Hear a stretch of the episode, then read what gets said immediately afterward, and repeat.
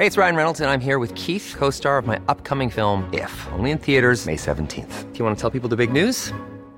All right, I'll do it. Sign up now and you'll get unlimited for $15 a month in six months of Paramount Plus Essential Plan on us. Mintmobile.com slash switch. Upfront payment of $45 equivalent to $15 per month. Unlimited over 40 gigabytes per month. Face lower speeds. Videos at 480p. Active Mint customers by 531.24 get six months of Paramount Plus Essential Plan. Auto renews after six months. Offer ends May 31st, 2024. Separate Paramount Plus registration required. Terms and conditions apply if rated PG. Inicia las noticias de la tarde con Jesús Martín Mendoza en Heraldo Radio.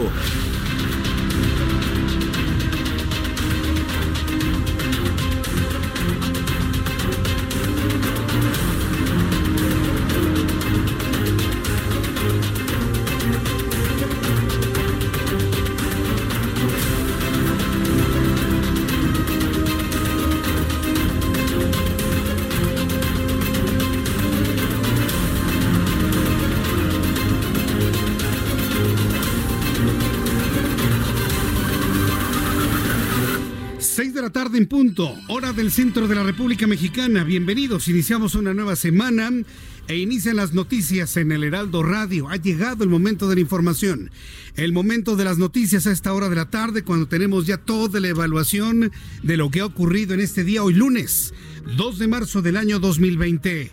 Súbale el volumen a su radio, le tengo la información más importante hasta este momento. Yo soy Jesús Martín Mendoza y le acompaño a través del Heraldo Radio a toda la República Mexicana. Quiero informarle que el Comité de Infecciones Respiratorias Emergentes del Instituto Nacional de Enfermedades Respiratorias está haciendo en estos momentos ya una evaluación del progreso del primer caso de coronavirus en México, el primer caso de COVID-19 ya ha eliminado todos los síntomas, la persona se recupera de manera satisfactoria y en los próximos minutos podría ser dado de alta. Tendremos a uno de nuestros compañeros reporteros urbanos desde el Instituto Nacional de Enfermedades Respiratorias para conocer el momento en el que salga de este nosocomio el primer caso, el caso cero de COVID-19 en México. Unos instantes con nuestros compañeros reporteros urbanos vamos a tener comunicación con ellos para que nos comenten lo que pueda ocurrir en los próximos minutos. Se viene anunciando que hoy por la tarde se iría dado de alta este paciente, se convertirá en un momento muy significativo para todo lo que significa el abordaje del COVID-19. Emilio Lozoya finalmente fue trasladado, el exdirector de Petróleos Mexicanos, acusado de desvío de recursos y aprendido allá en España. Emilio Lozoya finalmente fue trasladado desde Málaga hacia Madrid. El exdirector de Petróleos Mexicanos va a continuar el proceso de extradición en su contra en la cárcel de, de Navalcarnero. Esto es solicitud de autoridades españolas. Vamos a escuchar.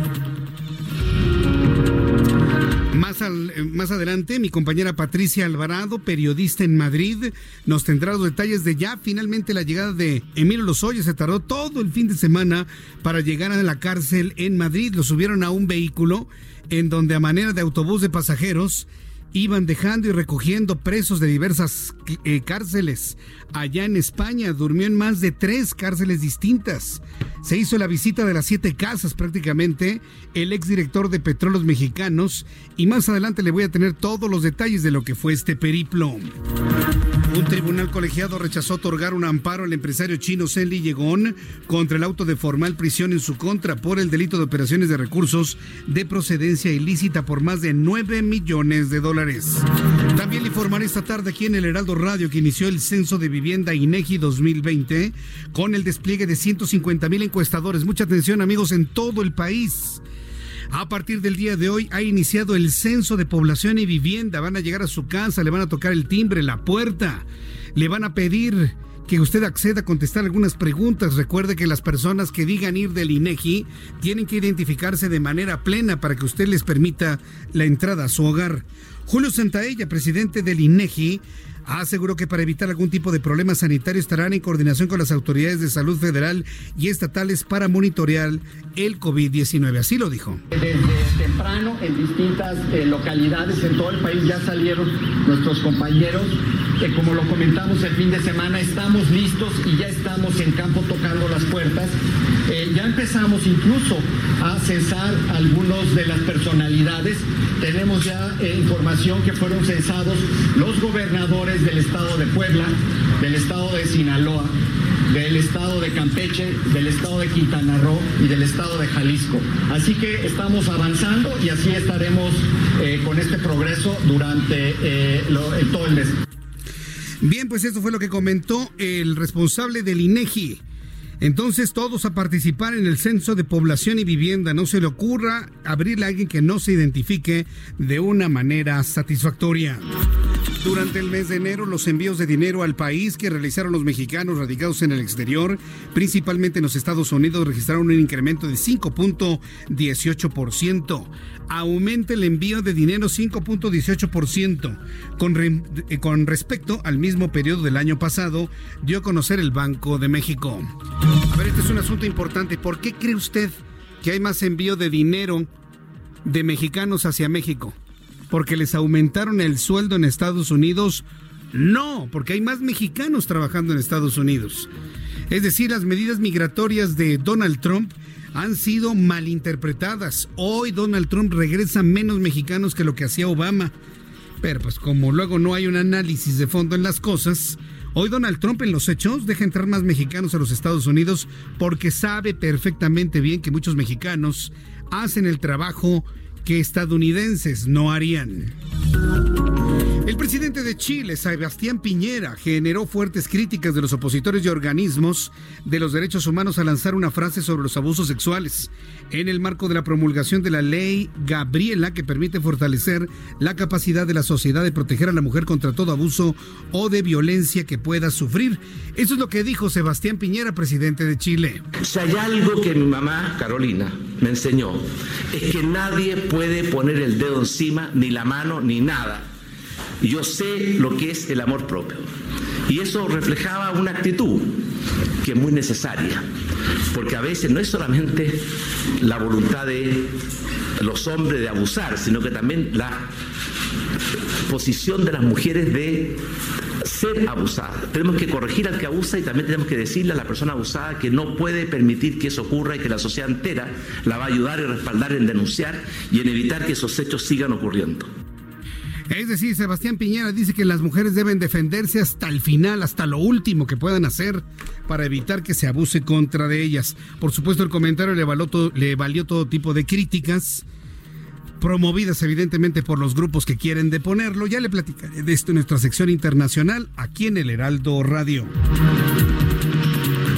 Me da mucho gusto saludar a Tahualpa Garibay, nuestro corresponsal en Tijuana. Saludos amigos que nos escuchan a través del 1700 de amplitud modulada. Allá son las 4 de la tarde con 8 minutos. Atahualpa, bienvenido, gusto saludarte.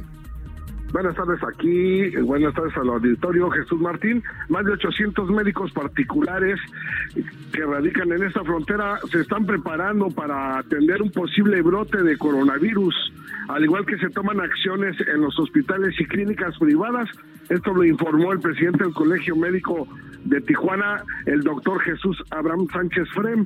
En rueda de prensa, el médico reconoció que hasta ahora en el sector de la salud privado no se han aplicado las medidas pertinentes para atender un eventual brote de dicho virus. El médico reconoció las acciones emprendidas por la Secretaría de Salud del Estado de Baja California, que desde hace un mes y medio han instalado filtros sanitarios, un cerco, un cerco epidemiológico en aeropuertos, en puertos de entrada y en las garitas de Mexicali y Tijuana. El doctor Sánchez Frem reconoció que se deben reforzar las acciones de prevención y capacitación en los hospitales, clínicas y consultorios privados de la región. También advirtió que es importante que se regule la consulta privada en las farmacias de esta frontera, en donde cualquier persona puede ir a atenderse por un médico por la cantidad de 30, 40, 50 pesos. Dice que estos médicos deben ser capacitados y certificados para saber si efectivamente están preparados para detectar un caso de coronavirus. Hasta aquí el reporte. Correcto, gracias por la información, Atahualpa. Buenas tardes. Hasta luego. Capacitación. Se pide capacitación para que las personas puedan identificar un caso de coronavirus. Herbert Escalante está en Mérida, Yucatán. Adelante, Herbert, gusto en saludarte.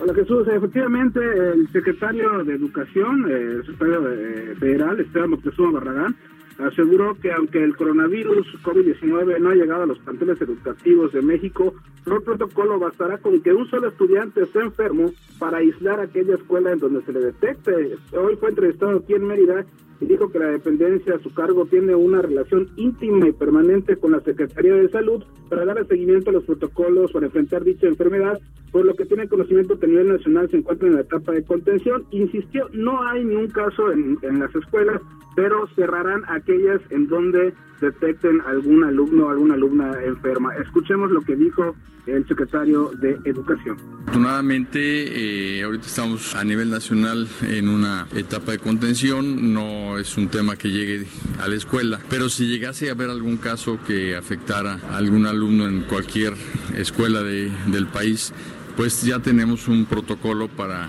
actuar de inmediato y, aislar. Bueno, en ese momento se pediría la, que se cierre esa escuela, en, en ese caso, ¿no? Eso sí, el secretario hizo un llamado a la población a estar tranquilos y no caer en pánico por el coronavirus, pues recordó que hay otros virus mucho más letales en México, como la influenza, que provoca 15 mil muertes al año. Eh, te comento que, bueno, después de que se fue eh, el secretario de Salud de Yucatán, al, poco tiempo, eh, la Secretaría Estatal de Salud informó que hay dos casos sospechosos de personas que pudieran, mm, tienen síntomas de coronavirus, dos, dos personas que radican aquí en Yucatán, que, bueno, se detectó entre sus antecedentes que estuvieron fuera del país hace poco tiempo. Uno estuvo en Japón y el otro en Italia, y como tú bien sabes, bueno, ahí hay, hay casos importantes de coronavirus, y bueno, pues ahorita están como sospechosos, están haciendo las pruebas a laboratorios, ya le informaron a la Secretaría de Salud Federal y bueno, en poco tiempo informarán si realmente se trata de esta enfermedad o no. Estaremos pendientes de esa información, por supuesto. Gracias por la información, Herbert. Un saludo, buenas tardes. Hasta lo que te vaya muy bien. Vamos al Estado de México. Leticia Ríos también tiene información que ocurre en la entidad mexiquense. Adelante, Leticia. Hola, ¿qué tal? Buenas tardes. Aquí en el Estado de México eh, se tienen dos casos sospechosos de contagio de COVID-19, además de un portador asintomático del virus, eh, quien es vecino de Tlalnepantla. Así lo confirmó el secretario de Salud Estatal, Gabriel Ochea Cuevas, tras descartar que se está enfrentando a una situación de emergencia. El funcionario explicó que en el caso de los dos sospechosos se trata de un matrimonio del municipio de Xonacatlán que recientemente regresó de un viaje eh, por Europa donde tocaron Italia.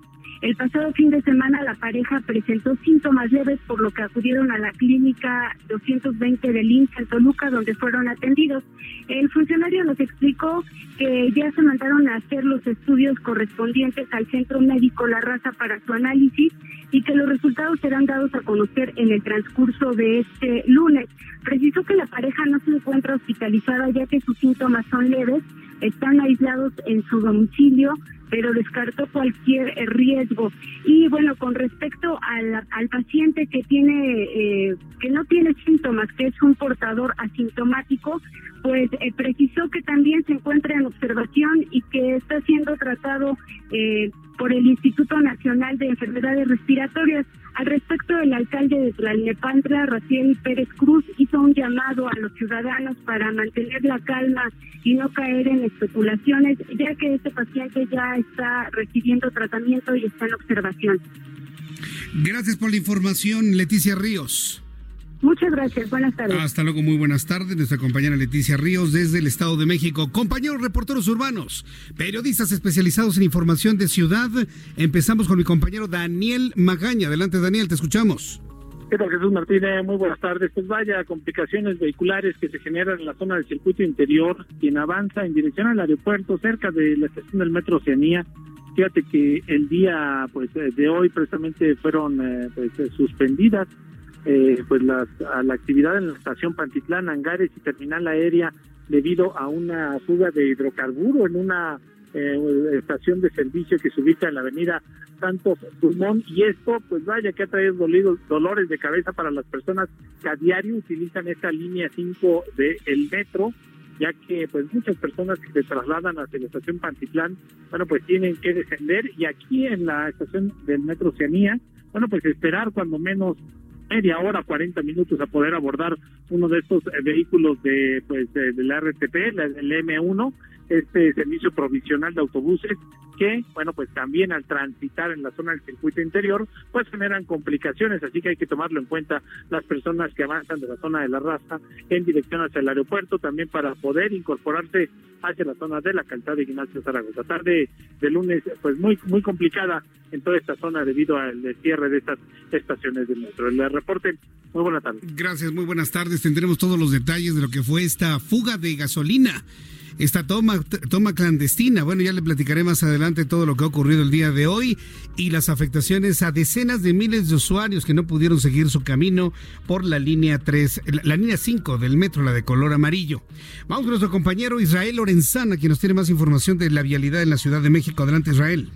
Gracias Jesús Martín. Nosotros tenemos información para nuestros amigos que se desplazan a través de la zona del eje 1 poniente, desde el eje 2 norte con dirección hacia el Paseo de la Reforma, la circulación de terminales es hasta asentamientos al cruce con reforma, esto con dirección hacia Bucareli, pero nada para abandonar esta arteria, se presenta como una buena alternativa para nuestros amigos que van con dirección hacia Avenida Chapultepec o los que siguen su marcha sobre la Avenida Cuauhtémoc. A través del Paseo de la Reforma, desde Insurgentes y hasta la Avenida Hidalgo, la circulación aceptable, asentamientos con dirección hacia el circuito interior, pero nada para abandonar esta arteria, superando este punto y donde cambia su nombre a la calzada de Guadalupe, la circulación mejora. Jesús Martín, la información que te tengo. Muchas gracias por por la información, Israel Lorenzana.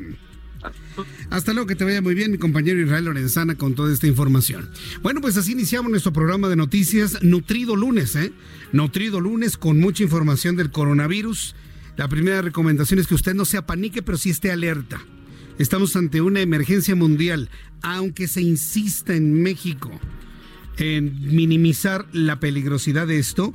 El coronavirus estará matando al 2.5% de las personas que lo contraen. Pero es una enfermedad peligrosa, es una enfermedad que cuando se complica mata.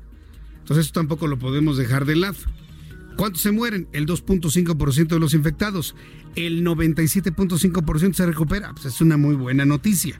Y eso es lo que está ocurriendo con el primer caso de coronavirus en México.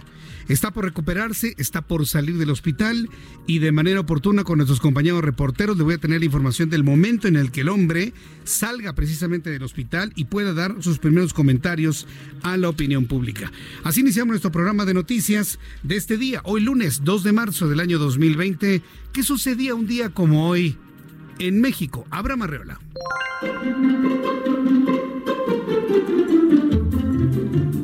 Esto es un día como hoy en México. 1821. El ejército realista comandado por Agustín de Iturbide jura el Plan de Iguala. 1836. El estado de Texas declara su independencia de México. 1829. Fallece Josefa Ortiz de Domínguez, quien participó en la lucha de la independencia en 1810. Esto es un día como hoy en México.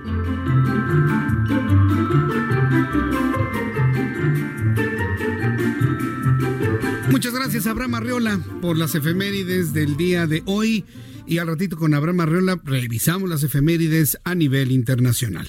Vamos a revisar en este momento las condiciones meteorológicas para las próximas horas.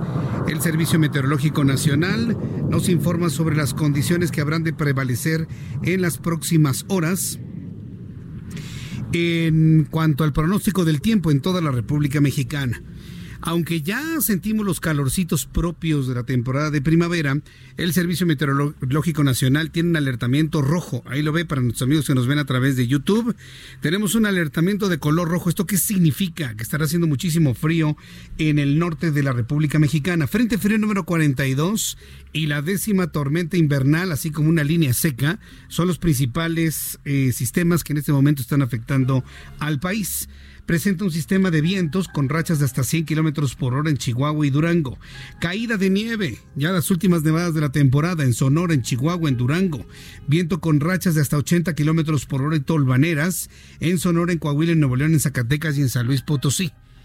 Puedo decirle a la distancia del tiempo, puedo decir a la distancia del tiempo que el clima se ha cambiado. Aunque yo soy de los que no le echa la culpa todo al cambio climático, yo no lo soy. No creo en Greta Thunberg, por ejemplo. Sí, no, no, yo no creo en ella. Pero sí también debo reconocer que algo ha pasado con el clima.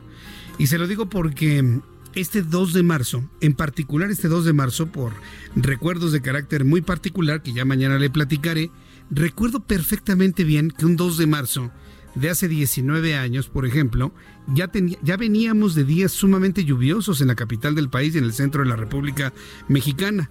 Ya nadie se acuerda de manera particular, yo sí me acuerdo. Y un 2 de marzo cayó una de las peores aguaceros y nevadas alrededor de la República, alrededor del centro del país. Amanecieron los volcanes completamente blancos luego de un gran, gran aguacero en, en todo el centro de la República Mexicana, en gran parte del país. Hoy, bueno, ni por asomo, ¿eh? nos va a caer ni siquiera un chipi chipi en el centro de la Ciudad de México. De 19 años a la fecha, vaya que si las cosas han cambiado, se lo puedo asegurar. Para quienes tengan buena memoria, no me van a dejar mentir, a estas alturas del año, pues ya deberían estar cayendo unos aguaceros muy, muy importantes. Frente frío número 42, décima tormenta invernal de la temporada sobre el noroeste de México generan lluvias puntuales. Décima tormenta invernal, línea seca, sistema de alta presión. Eh, a niveles medios de la atmósfera origina ambiente diurno cálido a caluroso en gran parte del país. Pronóstico del tiempo para Toluca en el Estado de México, temperatura mínima 3 grados, máxima máxima 23. En Guadalajara, Jalisco, mínima 9, máxima 28. En Monterrey, Nuevo León, mínima 17, máxima 28. En Tampico, Tamaulipas, mínima 21, máxima 28. En Villahermosa, Tabasco, mínima 22, máxima 36. En Acapulco, Guerrero, mínima 20, máxima 29. En Tijuana, Baja California, mínima 9, máxima 22. En Houston, mínima 19, máxima 26 y estará lloviendo. Y aquí en la capital de la República Mexicana, el termómetro en este momento, en la Ciudad de México, 22 grados. La mínima mañana al amanecer 10 y la máxima 27 grados Celsius.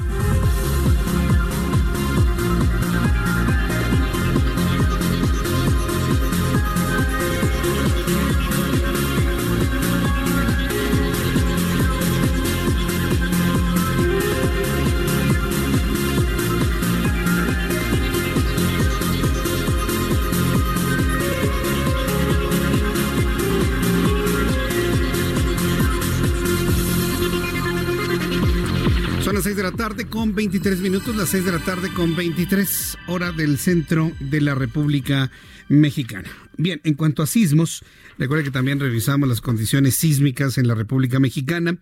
El último sismo registrado por parte del Servicio Sismológico Nacional ocurrió a las 4 de la mañana con 51 minutos con una magnitud de 3.4 en las Choapas, Veracruz. No hay daños materiales, por supuesto. Fue un temblorcito muy chiquitito.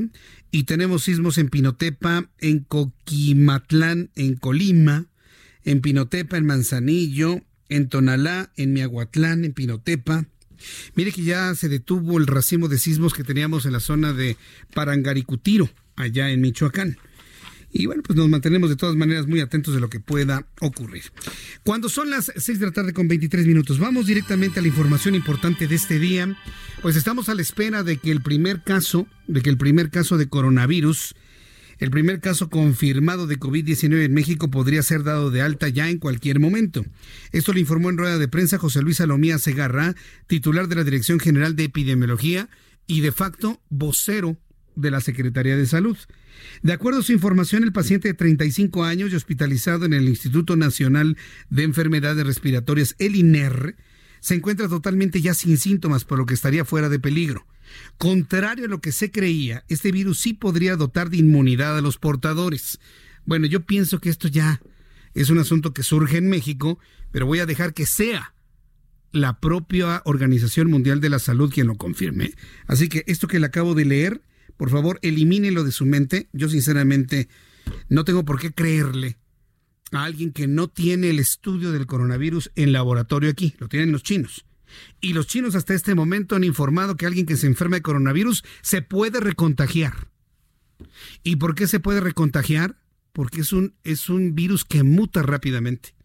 Vuelve a entrar el coronavirus de la nueva cepa, pero ya con una mutación genética y lo puede volver a enfermar. Esa es la información que tenemos oficial de los científicos chinos y reconocida por la Organización Mundial de la Salud. Así que esto último yo lo pondré en duda todavía. ¿eh? Eh, Hugo López Gatel, subsecretario de Prevención y Promoción a la Salud, dice que se desconoce si el periodo de inmunidad podría ser prolongado y qué tan efectivo sea. Es que no lo saben. México no lo sabe. México no tiene laboratorios de investigación de coronavirus. Punto. No quieran generar información que no está certificada. Lo que sabemos hoy es que una persona que se cura de coronavirus se puede volver a recontagiar. Y esa es información de la Organización Mundial de la Salud y de los científicos chinos en Wuhan. Yo me quedo con esa información, en lo personal. Entonces digo, no hay que estar generando falsas expectativas. Yo entiendo que le tienen mucho miedo a López Obrador de llevarle la contra. Y tienen que estar diciendo, no, no pasa nada. No, no, sí pasa. Sí pasa. Y pasa con el coronavirus, y pasa con la influenza, y pasa con el rotavirus para los niños, y pasa con, las, con el sarampión, con las diarreas, con todas las enfermedades. Sí pasa, señores. No que iban a ser distintos. Los gobiernos del PAN y del PRI siempre minimizaban las cosas, porque ustedes también. ¿Lo sienten de verdad? ¿Un ataque a su gobierno, a su imagen? Que por cierto, la imagen de López Obrador ha bajado bastante, ¿eh? luego del, de todo este asunto de las mujeres, las marchas, la forma en la que han abordado el tema del coronavirus.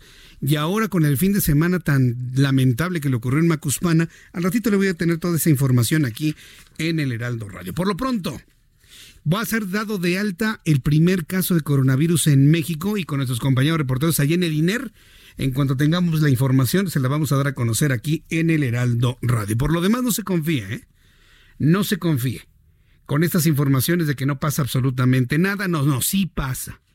Y lo que tenemos que hacer nosotros es cuidarnos, extremar medidas de higiene, lavarse bien las manos, estar muy pendientes de la información de la autoridad competente, eh, de la información que se genera en todo el país y de esta manera usted se mantendrá alejado del coronavirus, así de sencillo.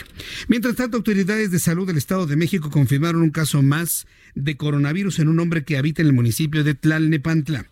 De acuerdo con el secretario de Salud del Estado de México, Gabriel Ochea, se trata de un caso asintomático, sin embargo el paciente dio positivo a las pruebas, por lo que ya se encuentra aislado. A ver, si usted no tiene síntomas de nada, ¿iría a hacerse una prueba de coronavirus, sí o no? Pues creo que no. Claro que tiene síntomas, pero ahí está otro gobierno tratando de minimizar las cosas. No, es un paciente que no tiene síntomas, pero dio positivo. si no tiene síntomas, ¿cómo sabían que lo tenía?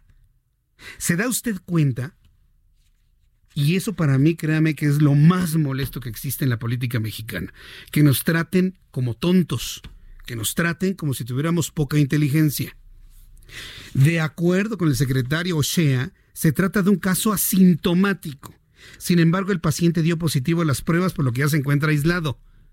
No nos mienta, señor Ochea, claro que tiene síntomas. Si no, de otro modo, ¿cómo le hicieron la prueba? ¿Al azar? A ver, tú te voy a hacer una prueba. ¡Ah! Saliste positivo. ¿Se dan cuenta lo, estúpido, poco inteligente que suena? Qué bárbaro. Salud del Estado de México se encuentra atendiendo al hijo menor de edad de este hombre quien pese a dar negativo en los análisis por COVID-19 está en observación. No necesariamente la gente más cercana, la persona con el virus, se lo va a transmitir a alguien cercano.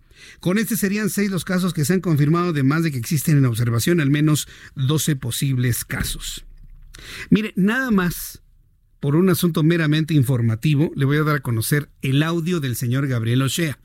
Pero yo en lo personal estoy muy molesto con él porque digo, que me explique cómo encontraron un caso positivo sin síntomas. Nada más que me explique eso. Vamos a escucharlo. Que es un portador asintomático, que es uno de los contactos que tuvo el primer caso que está en el Instituto Nacional de Enfermedades Respiratorias. A él y a su hijo le tomamos la muestra, el hijo salió negativo, él salió positivo, pero como es asintomático se maneja como portador asintomático. El aislamiento que hacemos debe de ser más o menos de 14 días. Por ejemplo, el portador asintomático cumple los 14 días el día 7 de marzo. No tiene síntomas, eh, cuidado. No, no tiene síntomas. No, no, no, no, no, no, no pasa nada. No tiene síntomas. No, no. Aquí no pasa nada. Aquí no ha pasado nada. Aquí no tiene síntomas. Oiga, pero no tiene síntomas. No tiene síntomas, Jesús Martín. Está bien. Mientras tanto, el Instituto Mexicano de Ejecutivos en Finanzas alertó que si el coronavirus avanza podría haber una recesión mundial. Regresaré con esta información después de los anuncios. Hoy el Instituto Mexicano de Ejecutivos de Finanzas, antes de que les diga, no, oye, no asustes a la población, mejor di que no pasa nada. Bueno, antes de que le recomienden eso al IMEF, después de los anuncios le voy a tener todas las eh, observaciones y proyecciones que tiene el IMEF sobre una posible recesión mundial debido al temor de una generalización de los casos de coronavirus en todo el planeta. O le invito para que me llame por, para que me llame por teléfono, no, para que me escriba a través de Twitter, arroba Jesús Martín MX, arroba Jesús Martín MX con sus comentarios. También le invito para que me escriba a través de mi cuenta en YouTube, canal Jesús Martín MX en YouTube. Voy a los anuncios y regresamos enseguida. Esto es El Heraldo Radio. Escuchas a Jesús Martín Mendoza con las noticias de la tarde por Heraldo Radio, una estación de Heraldo Media Group. Escucha la H, Heraldo Radio.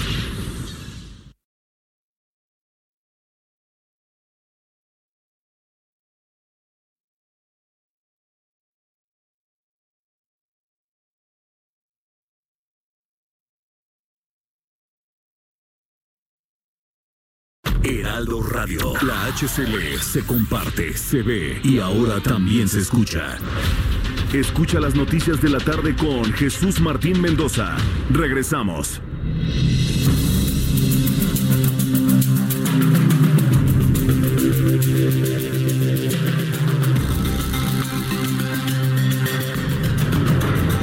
Son las 6 de la tarde con 34 minutos hora del centro de la República Mexicana. El consenso general en las redes sociales. Bueno, antes de, todo, decir que está usted escuchando el Heraldo Radio. Yo soy Jesús Martín Mendoza, que como siempre, durante los últimos 16 años le acompaño con las noticias en la tarde. El consenso generalizado en las redes sociales es que ya se le acabó la luna de miel al presidente Andrés Manuel López Obrador. Y eso no es bueno ni malo. Eso es un proceso totalmente natural. Es más, López Obrador puede presumir en la historia que ha sido el presidente con el mayor número de meses con luna de miel en la sociedad mexicana. Eso sí lo puede presumir, nadie se lo va a quitar. Su alto nivel de aceptación, que todavía lo tiene, evidentemente así lo plantean. Tiene una coincidencia en su forma de ser con la mayoría, no con todos, ¿eh? con la mayoría de los núcleos sociales de la República Mexicana. Pero ¿por qué le digo que se ha terminado su luna de miel? Por lo ocurrido en Tabasco. Al ratito, un poco más adelante aquí en el Heraldo Radio, le voy a presentar algunos audios, algunos momentos de su encuentro con los habitantes de Macuspana, Tabasco. Fueron gritos, fueron sombrerazos, fueron insultos, fueron amenazas. Sí, amenazas. Cuidadito y se vayan con un candidato a la oposición, ¿eh? Cuidadito, ¿eh? Como diciendo, aguas porque les quito todo. Ahí está el audio, ¿eh? Se los voy a presentar al rato. No nada más el audio que está este, ahí girando de, ah, ¿cómo de que no? No, yo escuché el discurso completo de López Obrador. Y eso de querer asociar los nos y las críticas al gobernador, no es cierto, ¿eh? eso es una mentira redonda. El gobernador ya había hablado y le fue como en feria. Pero cuando le tocó hablar a López Obrador, la gente lo increpó. Es más, le gritaban que se fuera. Nada más basta recordar algo. López Obrador en Macuspana y en Tabasco no es un hombre muy popular. Nunca ha gobernado su estado. Nunca, nunca. Ha gobernado la Ciudad de México y hoy gobierna el país. Pero su tierra, donde él nació, fueron de alguna manera, yo pienso que hasta duros con López Obrador. Fueron duros. Pero al mismo tiempo estaban diciendo la verdad. Les preguntaba, ¿ya les llegaron las becas? No. ¿Cómo de que no? ¿Y, y los adultos mayores están recibiendo el doble? Pues no. ¿Pero era igual? No, pues no es igual, pero pues claro que no. Les pagaban antes por mes, ahora les pagan cada dos meses el doble, o sea, no hubo ninguna diferencia. Y la gente evidentemente se siente pues defraudada.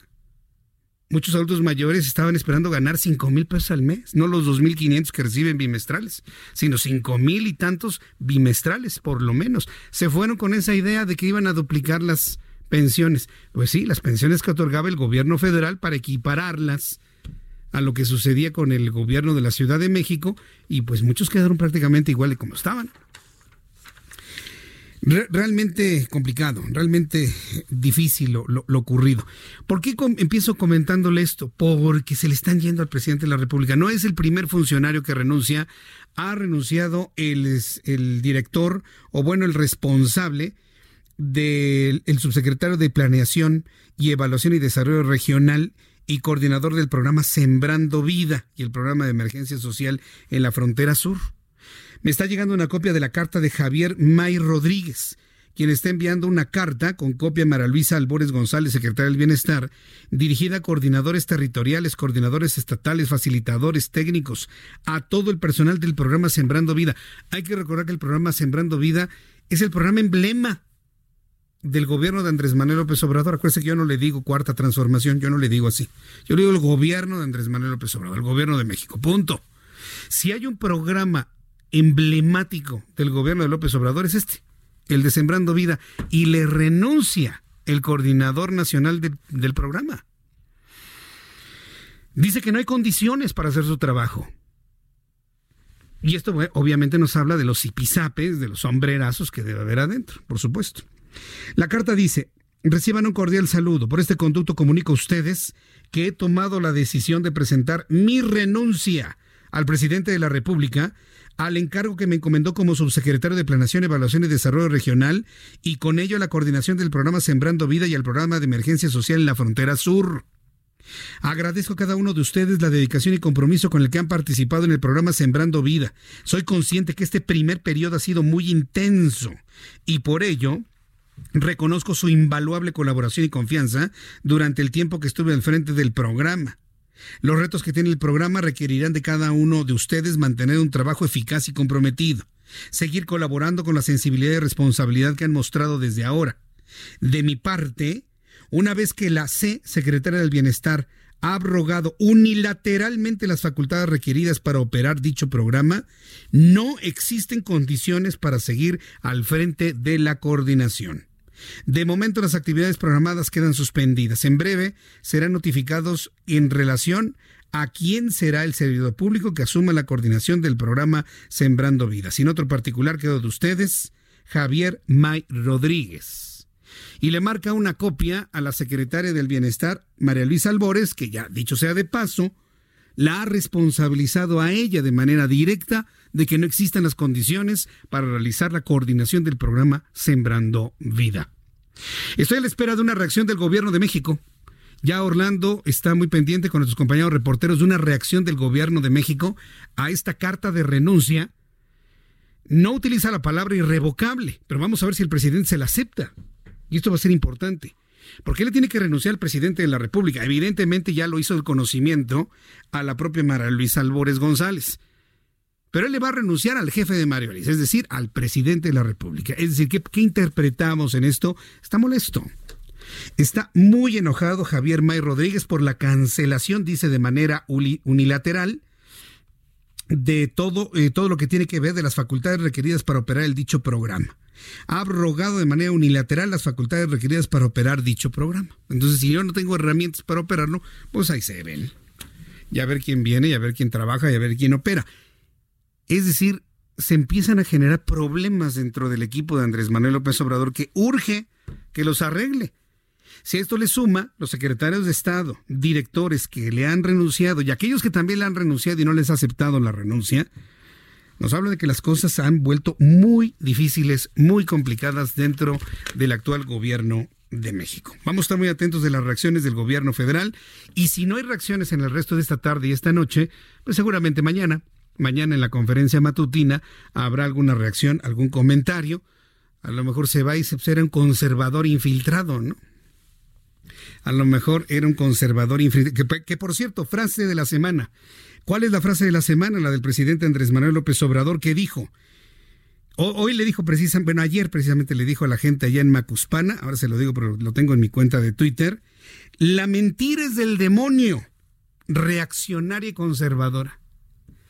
Andrés Manuel López Obrador al hablarle a la gente de Macuspana, Tabasco. Al ratito le tengo el momento específico en el audio que he seleccionado para usted.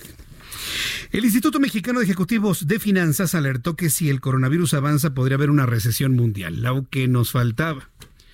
Éramos muchos y parió la abuela, como dice el dicho, ¿no? Ahora resulta que el problema lo vamos a tener con una recesión mundial.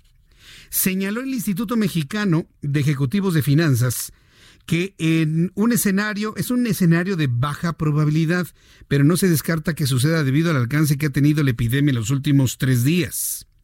La alerta se da luego de que las bolsas de economías avanzadas y emergentes han caído de manera marcada, mientras que las tasas de interés de mediano plazo han disminuido los precios de materiales primas o de materiales clave como el petróleo han llegado a nuevos mínimos. Hay que recordar que el tipo de cambio también subió.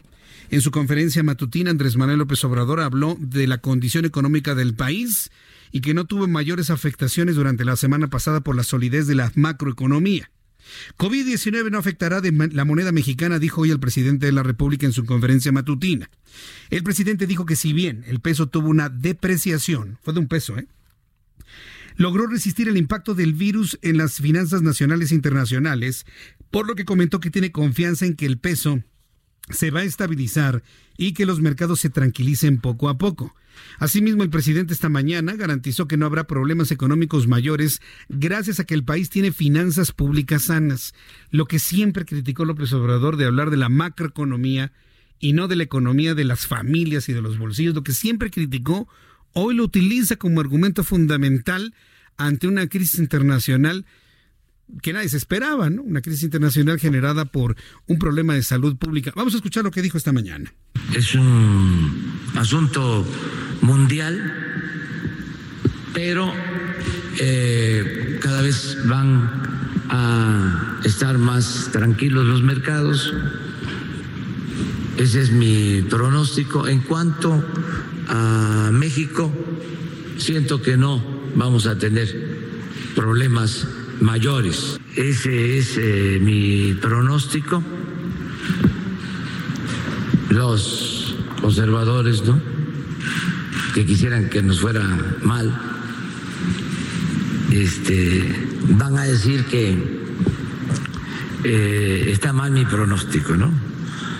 Y de que vamos a tener crisis económica y financiera. Yo digo no está bien nuestra economía, eh, tenemos finanzas públicas sanas y eh, está fuerte nuestra moneda. Es lo que por decreto, ¿no? no, no, en, las finanzas las cosas no funcionan por decreto, debo decírselo. Eh, no funcionan las cosas por decreto en México, pero bueno, pues, digo, en el mundo, en las finanzas. Las finanzas son, son o no son están o no están, así como el coronavirus. Eso no es está o no está. No hay coronavirus más fuerte y coronavirus más levecito o más o menos fuertecito o, coronavirus, bueno, puede, puede ser asintomático una vez que ya evolucionó dentro del cuerpo humano. Pero pues el director ejecutivo de la Organización Mundial de la Salud, Michael Ryan, afirmó que el coronavirus puede detenerse, aunque sea para ellos, aunque para ellos es necesario que se convierta en una prioridad para todo el mundo.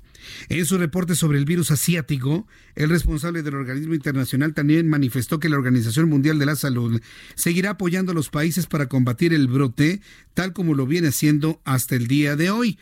Vamos a escuchar la voz de Tedros Andanom Ghebreyesus, quien es el director ejecutivo de la Organización Mundial de la Salud. If this was an influenza epidemic, we would have expected to see widespread community transmission across the globe by now, and efforts to slow it down or contain it would not be feasible. But containment of COVID 19 is feasible and must remain the top priority for all countries With early aggressive measures, countries can stop transmission and save lives. Pues eso es lo que se buscaría, ¿no? Que los países puedan, como dice el director de la OMS, detener la transmisión y salvar vidas. Pero a ver, tiene que ser una labor específica de cada uno de los países. Esa es la pregunta. ¿De qué manera la Organización Mundial de la Salud y los esfuerzos coordinados de manera internacional tendría que, que participar? Comenta Gravillensus que si esto, decía al principio del audio, más o menos algo así como si, este, si se tratara de la influenza, si se tratara de la influenza, esta ya se habría, con las características que actualmente tiene el coronavirus, ya actualmente se hubiese expandido por todo el mundo. Sin embargo, sin embargo bueno, pues él confía en que los países participen eh, haciendo sus esfuerzos para poderlo detener, como dice, y salvar las vidas. Es decir, interpretar, ¿no? Es un esfuerzo de todos, de todos los países. Pero tiene que ser un esfuerzo coordinado, tiene que ser un esfuerzo abierto, tiene que ser un esfuerzo claro, sin ocultamientos, evidentemente. El coronavirus sigue avanzando por el mundo, ya prácticamente si usted ve un mapa mundi en donde se encuentra toda la información sobre los lugares donde se ha presentado el coronavirus, prácticamente está en todo el mundo. Este lunes los gobiernos de Jordania y Túnez anunciaron los primeros casos de coronavirus detectados en sus respectivos territorios. Los dos reportes de contagio se dan en nombres provenientes de Italia. Eso es lo interesante. Hoy Gravillesus dice que hay más infectados de coronavirus fuera de Wuhan que en el mero Wuhan. Es decir, ya se extendió por todo el mundo. Los casos que están llegando en este momento, por ejemplo, a México y a otras partes de América, no vienen de Asia, vienen de Europa, vienen de Italia. Eso es lo increíble y sorprendente. El primer caso de Jordania se dio en un hombre que llegó al país el 15 de febrero proveniente de Italia. Ahora un equipo médico está observando a su familia por si hay alguna persona contagiada. Mientras que en Túnez, un hombre quien también regresaba por barco de Italia se convirtió en el primer caso de coronavirus confirmado en el país. En este caso, el ministro de Sanidad anunció que las autoridades se pondrán en contacto con la familia y con todos los pasajeros que viajen en el mismo barco y con el objetivo de obtener la posible expansión del virus, detener la posible expansión de este virus, es lo que se informa desde aquella parte del mundo. Mientras tanto, el miedo a contagiarse de coronavirus causó que el ministro del Interior alemán se negara a estrechar la mano de la canciller Angela Merkel. Digo, no se están no se están de alguna manera contagiando, están en una crisis epidémica en Alemania, pero hoy, por ejemplo, llegué aquí a las oficinas y me dice Lisette, no nos deberíamos de saludar de beso. Yo, bueno, pues está bien. Entonces nada más así de, de lejitos, ¿no? Es Connie, ingeniero, Connie, Connie, gracias. Qué amable. Un saludo a nuestros ingenieros que nos están aquí haciendo algunas preguntas. Ya hay quien en México no se quiere saludar de manos y de besos, más bien ese es un pretexto, ¿no? Sí, pero sí. Hay forma de saludarse, ¿no? Así, con el puñito y así. Como Spock en Star Trek. Bueno, cada quien. Bueno, el caso de que en Alemania, imagínense, son primer mundo, supuestamente están más informados, supuestamente tienen otra forma de ver la vida. El ministro del Interior no le quiso tomar la mano a Angela Merkel. Dicen que por el coronavirus a lo mejor le sabe otra cosa, ¿no? Este hecho sucedió luego de que la canciller le extendió la mano a Horst Seehofer al inicio de una conferencia sobre inmigración. El saludo que el ministro declinó con un gesto de agradecimiento y sonriendo quedó grabado en un video donde se aprecia el entendimiento de Merkel, quien respondió favorablemente ante el gesto, pues en Alemania suman 150 los casos de contagio por coronavirus. ¿Usted cree esto? Es sorprendente, pues en todas partes del mundo sucede. Quiero agradecer mucho sus comentarios y opiniones a través de nuestras formas de contacto. Tenemos dos vías, que es mi canal de YouTube, Jesús Martín MX, Jesús Martín MX, donde tenemos un chat en vivo, y también tenemos eh, Jesús Martín MX a través de mi cuenta de Twitter. Muchas gracias. Bayer Boledas dice, invitan a los infectados por coronavirus a saludar al, al presidente en una mañanera. no los va a saludar. Y entonces les van a decir, no, pues no que no es grave, presidente, no, no, pero yo no te saludo. Ahí saluda a otros, ¿no? Al, del al de la revista del, Poder y Petróleo, ¿cómo se llama? Sí. A Lord Molecula. Sí, saluden, pasen a saludar a don Lord Molecula y saluden, a él no le pasa nada. Eh, Vaya Arboledas, Arturo González, gracias. Vaya se pasa Lisset, lo que hacen las mujeres por un apretón de manos. No, no, bueno. Eduardo Barragán Hurtado, saludos desde Zamora. Ernesto González, muy buen noticiero, felicidades, gracias. Recuerda que estamos en toda la República Mexicana, en todo el país. Le invito para que me escriba a través de nuestras plataformas YouTube, Jesús Martín MX, Twitter, Jesús Martín MX, y dígame en donde usted nos escucha en el país. ¿Han sabido ustedes de casos de coronavirus? Me parecería interesante que usted me compartiera si usted ha tenido noticias, no precisamente oficiales, porque también la gente luego dice, no, fulanito tuvo coronavirus y nadie le dijo a nadie. Lo que sí nos reconoció, por ejemplo, el encargado de epidemiología del INER, la semana pasada, es que pueden existir casos de coronavirus que se confundan con influenza, son tratados como influenza, la persona se recupera y adiós. Eso es probable, eso es posible. Yo pienso que eso ha ocurrido en México. Porque eso de tener cinco casos nada más. Cuando Estados Unidos tiene casi 80 casos, perdón, pero por ser tan mal pensado, pero tan mal pensado, yo no creo que haya cinco casos nada más. Sonia Ursúa, Jesús Martín, buenas tardes, me da mucho gusto saludarte. Ernesto González, gracias. Rubén Delgado Sandoval, eh, ¿no estás de acuerdo con el señor que dice las noticias se enojan? No, pues aquí estamos aquí dando la cara, leyendo las noticias. Eh, dice Vic, autor González, Vicky Tapia, saludos, un abrazo. Orestes Herrera, gracias. Gato Feliz, saludos. José Vera también nos saluda. Claudia Verónica Gutiérrez, saludos. José Chepe, como todos los días. Eh, también nos saluda Mónica Puebla. Hola Jesús Martín y grupo del chat, saludos. Gato Feliz también vuelve a saludar aquí. Está muy presente, por supuesto. Isabrí, qué gusto saludarte, Isabrí. Laura Medrano, Vero Urizar, Mónica Romero. A todos nuestros amigos que nos escuchan, muchísimas gracias. Vamos a revisar un poco de Twitter, eh, arroba Jesús Martín MX, arroba Jesús Martín MX. Me escribe en este momento Chapis y Mau, muchas gracias. Moche, Jesús Martín, buenas tardes, con el gusto de escucharlo. Tengo una pregunta sobre los ejemplares del libro, los costos que no ves de Erika, los llegó a rifar. Ah, me voy a poner de acuerdo con este con Lisette y con Orlando, ¿no? Para hacerlo. Sí, y de esta manera, bueno, pues poder regalar algunos de estos libros. Por supuesto, gracias por recordarme, Moche. Joe Albert, debido a coronavirus ya no podemos darnos besos ni abrazos. ¿Y ahora cómo combatiremos la delincuencia? Ay, no puede ser.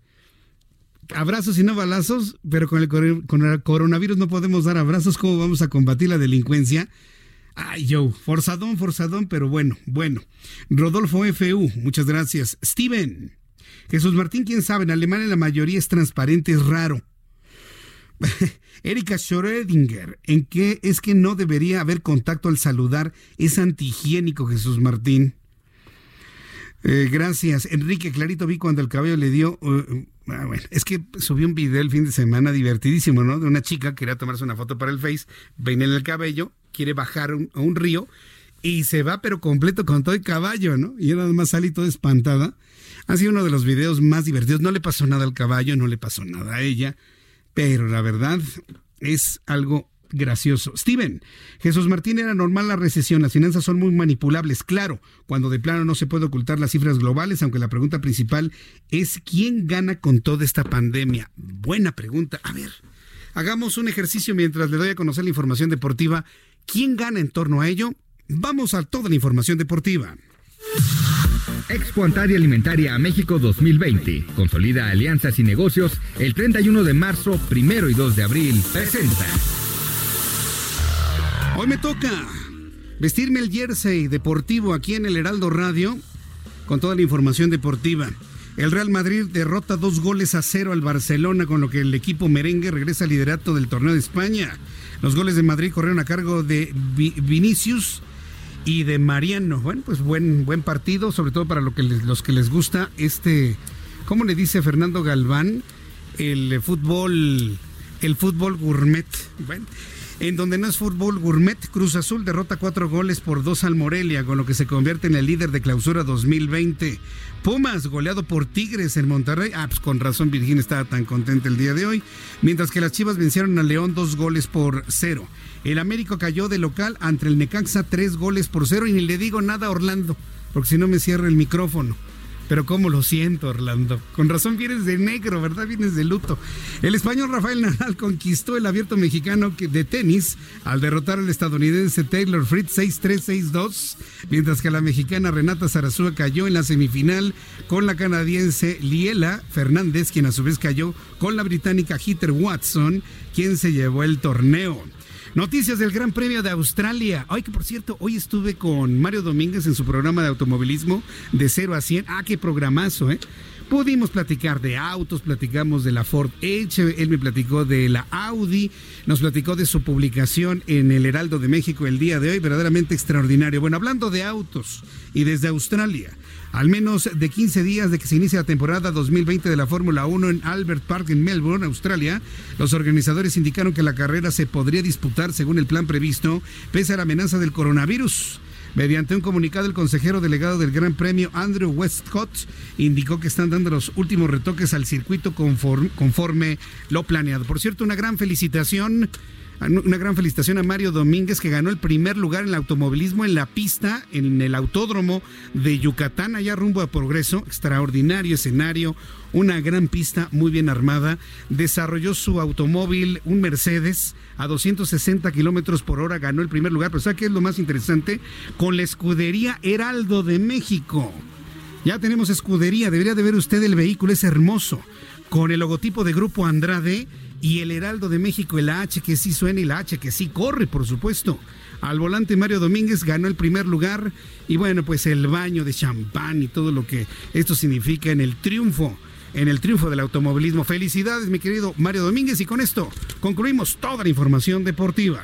Grandes negocios, capacitación especializada en networking para el sector comercial y alimentario. Todo en Expo Antadia Alimentaria México 2020. Forma parte de esta comunidad internacional de empresas y consolida grandes negocios. 31 de marzo, 1 y 2 de abril en Guadalajara. Informes al 5555 809900 y en expoantad.com.mx.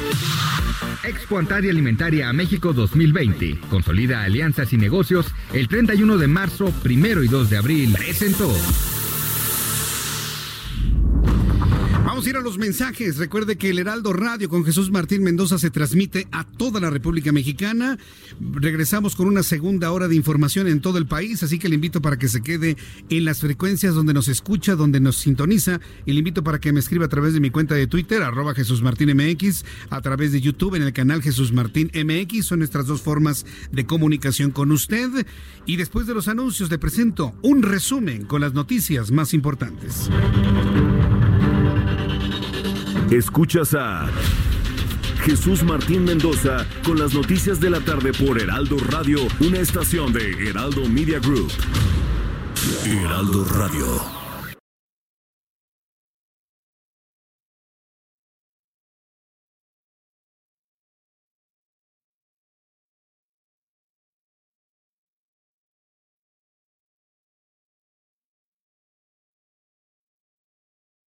Heraldo Radio, la H que sí suena y ahora también se escucha. Escucha las noticias de la tarde con Jesús Martín Mendoza. Regresamos.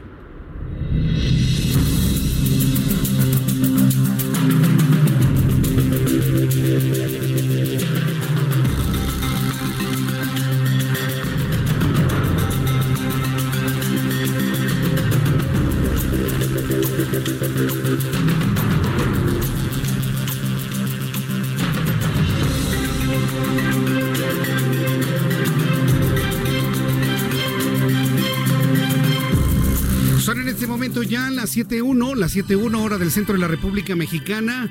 Saludamos a toda la República Mexicana, todo el país con las noticias. En estos momentos, la Secretaría de Salud informa sobre la cantidad de casos acumulados al día de hoy en todo el mundo. Son 88.948. En estos momentos, los responsables de la Secretaría de Salud, José Luis Salomía, director de epidemiología de la Secretaría de Salud, vocero de facto de esta Secretaría, está ofreciendo una conferencia de prensa en donde se están dando a conocer estos casos y el crecimiento en el mundo. Esto sucede en Palacio Nacional, conferencia sobre COVID-19 en México. Vamos a escuchar estos minutos. Total de casos que en su momento se habían estado eh, presentando. Si vemos ahora el panorama nacional en la siguiente diapositiva, eh, pues no hemos tenido cambios en relación a los casos confirmados. Continuamos con los cinco casos confirmados que teníamos hasta el día de ayer. pueden eh, sí ustedes notar que hay un incremento en el total de casos sospechosos. Estamos cortando el día de hoy con 21 casos este, sospechosos. Este incremento, es importante comentar, se debe a que son los casos también que se presentaron durante el fin de semana, cuyas muestras y estudios ingresaron al INDRE en el transcurso de la mañana. Normalmente los resultados de laboratorio los tenemos durante los días al final de la jornada, es decir, después de las seis de la tarde aproximadamente están saliendo estos resultados. Pero entonces como ahora tenemos el comunicado técnico a las siete, hay varios que están este, todavía como sospechosos en función de que los resultados están por emitirse. De seguro el día de mañana tendremos ya este, menos casos sospechosos acumulados. Aún así, también se incrementa el número de casos negativos a 69. Eh, eh, como todos los días, vamos a publicar en la página la tabla resumen de todos los casos, tanto los eh, sospechosos como los confirmados y negativos, para que ustedes puedan identificar puntualmente este, cuál es la situación de cada uno de ellos, es decir, en qué estado está, cuándo iniciaron sus síntomas, cuál es el antecedente de viaje a qué país, que son las variables que ustedes encuentran en esta eh, tabla resumen. Es, José, Luis Salomía, el vocero de la Secretaría de Salud y director de epidemiología, quien ha confirmado, son los cinco casos confirmados de coronavirus en México y se analizan 21 sospechosos. Un poco más adelante, Antonio Anistro, nuestro compañero reportero, quien está presente en esta conferencia de prensa, nos tendrá un resumen de lo que además informe la Secretaría de Salud. Anótelo usted, por favor, como noticia importante que se confirme en este momento y usted se entera en el Heraldo Radio. Cinco casos de coronavirus confirmados en México y 21 sospechosos que se analizan en este momento gobernador de Colima, Ignacio Peralta, pidió a la ciudadanía colimense no caer en pánico y llamó a la población a mantenerse informada después de confirmar que durante el fin de semana se registraron compras de pánico, principalmente por cubrebocas y gel antibacterial. El gobernador reiteró que en Colima no se han registrado casos y que de presentarse tiene la capacidad para atenderlos, además de que cuentan con la coordinación de todas las instituciones de salud, como el Seguro Social, como el ISTE y hospitales privados.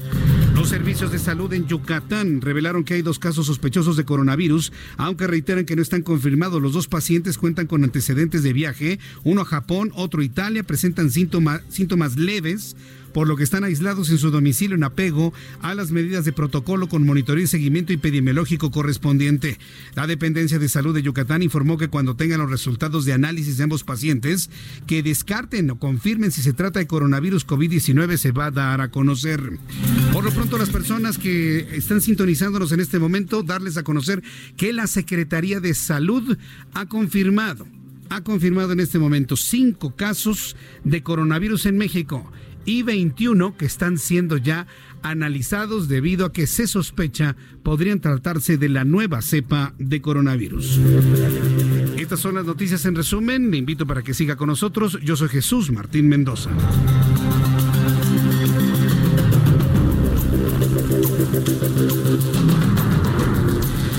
7 con 7, las 7 con 7 hora del centro de la República Mexicana. Vamos a regresar a esta conferencia en unos instantes más, que ha iniciado prácticamente al mismo tiempo que nuestro resumen de noticias. Pero antes, nuestros compañeros reporteros urbanos informan para quienes viven en el centro del país y toda la República Mexicana cómo nos encontramos a esta hora de la tarde. Israel Lorenzana, adelante, te escuchamos. Muy buenas tardes. Jesús Martín, gracias. Pues contratiempos para nuestros amigos automovilistas que circulan a través del eje 1 poniente en su tramo Cuauhtémoc. Y es que al cruce con el eje 4 sur Xola se presentan manifestantes. Hay que tomar, por supuesto, en cuenta, en cuenta alternativas. Sin duda alguna, la calzada de Tlalpan puede ser una buena opción. Esto con dirección hacia Churubusco. El sentido opuesto, a través de Tlalpan, la circulación también con algunos asentamientos, principalmente a partir de Viaducto y con dirección hacia 20 de noviembre. No hay que abandonar esta arteria si requieren de alguna alternativa. Sin duda alguna, Alex Central Lázaro Cárdenas. Es muy buena opción. Esto con dirección hacia Izazaga o también hacia Fray Servando. Jesús Martín, más adelante detalles de este bloqueo en la zona de Xola y Cuauhtémoc. Gracias por la información a nuestro compañero Israel Lorenzana. Gracias, Israel.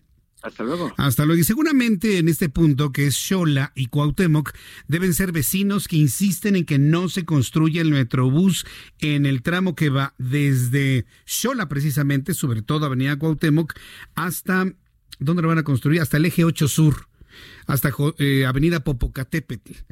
Los vecinos insisten en que los inmuebles están dañados como para que pasen vehículos de alto tonelaje en esa zona. Vamos a estar atentos de ellos. Vamos con Daniel Magaña en otro punto de la Ciudad de México. Adelante, Daniel.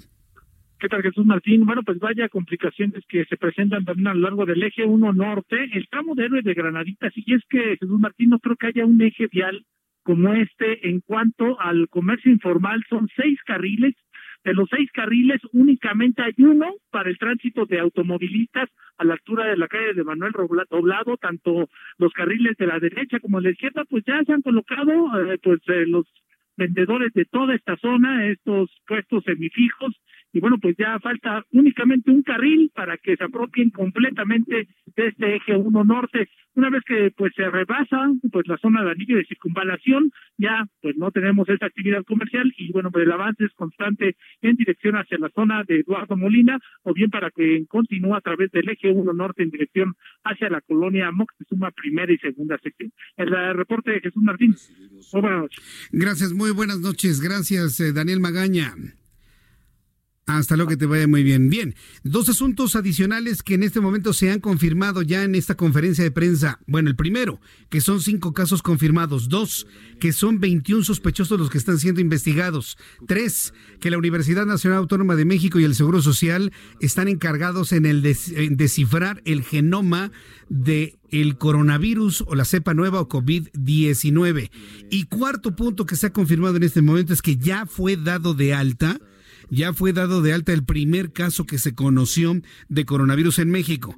Está sintomático, está bien de salud, se ha dado de alta, ha regresado a su casa y esto es lo que se informa en estos momentos en esta conferencia de prensa en el Salón Tesorería del Palacio Nacional. A los capacitadores potenciales. Y finalmente, yo creo que es importante, no lo han preguntado, eh, sobre tratamientos potenciales contra el coronavirus. Eh, como sabemos, esta infección no tiene tratamiento específico en este momento. Em, de hecho, como se ha mencionado, pues los virus son difíciles de tratar. Algunos se controlan bien, lo sabemos bien. Hepatitis eh, C, por ejemplo, se cura. VIH eh, puede controlarse por décadas. y los virus, el virus de la influenza puede controlarse relativamente con un fármaco específico. Los coronavirus no tienen tratamiento específico, sin embargo, cuando se han probado en los ensayos en, el laboratorio algunos medicamentos, han probado tener una actividad contra el virus. Y sobre todo, bueno, lo que a nosotros nos ha interesado, hay dos, dos medicamentos potenciales. Uno se llama hidroxicloroquina y el otro se llama remdesivir. Eh, probablemente remdesivir es el que de mayor eh, potencial eficacia pueda tener. Sin embargo, para saber si un medicamento, aunque haya demostrado ser, tener actividad contra los virus in, vitro o que tenga actividad contra los virus en los ensayos de laboratorio en células, en células humanas infectadas, el, es necesario hacer lo que nosotros denominamos ensayos clínicos.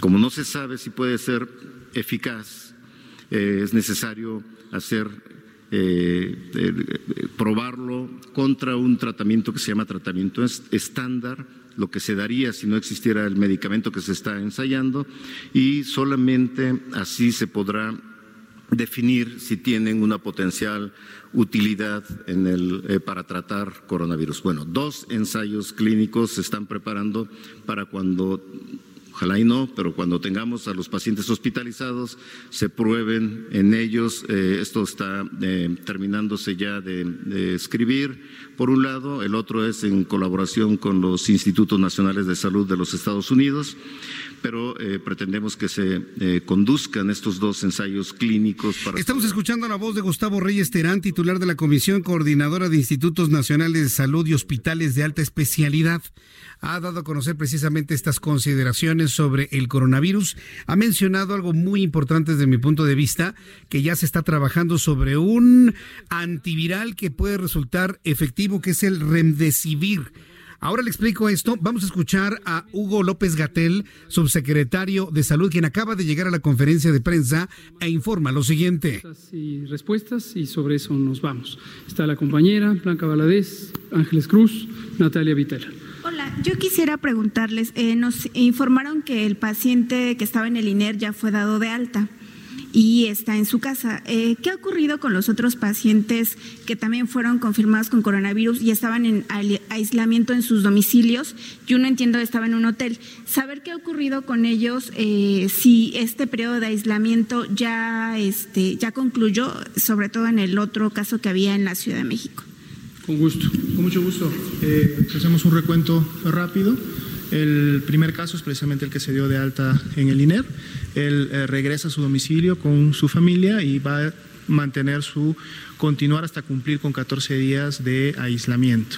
El segundo caso que se dio a conocer y que fue positivo en el estado de Sinaloa, mantiene su aislamiento, en este caso dentro de una habitación de un hotel, eh, y va a estar en, esta habitación prácticamente hasta cumplir también con los 14 días de este aislamiento como tal. El siguiente caso de la Ciudad de México, ese paciente desde que se detectó estuvo en su domicilio, ahí fue donde se detectó, se confirmó, igual mantendrá su aislamiento hasta cumplir 14 días. Y los dos últimos casos, que sería el de Coahuila y el de Chiapas, igualmente ellos están en aislamiento domiciliario y van a mantener ese aislamiento. Importante comentar que eh, los casos, los cinco casos presentaron enfermedad eh, leve el caso de el INER, como ustedes ya lo escucharon, fue dado de alta, quiere decir que ya está sintomático, ya no presenta sintomatología. El paciente en su domicilio en la Ciudad de México igualmente está estable con sintomatología muy ligera. El paciente que está en Sinaloa al día de ayer tuvo su revisión por parte del equipo médico local de Sinaloa, evolucionó muy bien, está bastante tranquilo, tiene solamente un poco de, tos, un poco, eso es eh, normal, la irritación de la garganta. La paciente de eh, Coahuila igualmente está en su momento en casa, tranquila.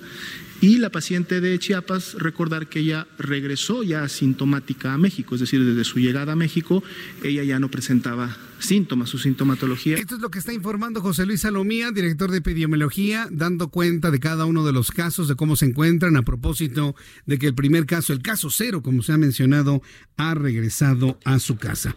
Entonces vamos a insistir sobre la información que dio a conocer hace unos instantes Hace unos instantes, em, Gustavo Reyes Terán, titular de la Comisión Coordinadora de Institutos Nacionales de Salud y Hospitales de Alta Especialidad, habló de que se está experimentando con el Remdesivir. ¿Sabe quién dio a conocer esta información? Se lo platiqué el sábado en nuestro programa en la mañana. Canadá ha sido los eh, científicos canadienses son los que encontraron que el remdesivir, que es digamos un medicamento primo del oseltamivir, ¿sí?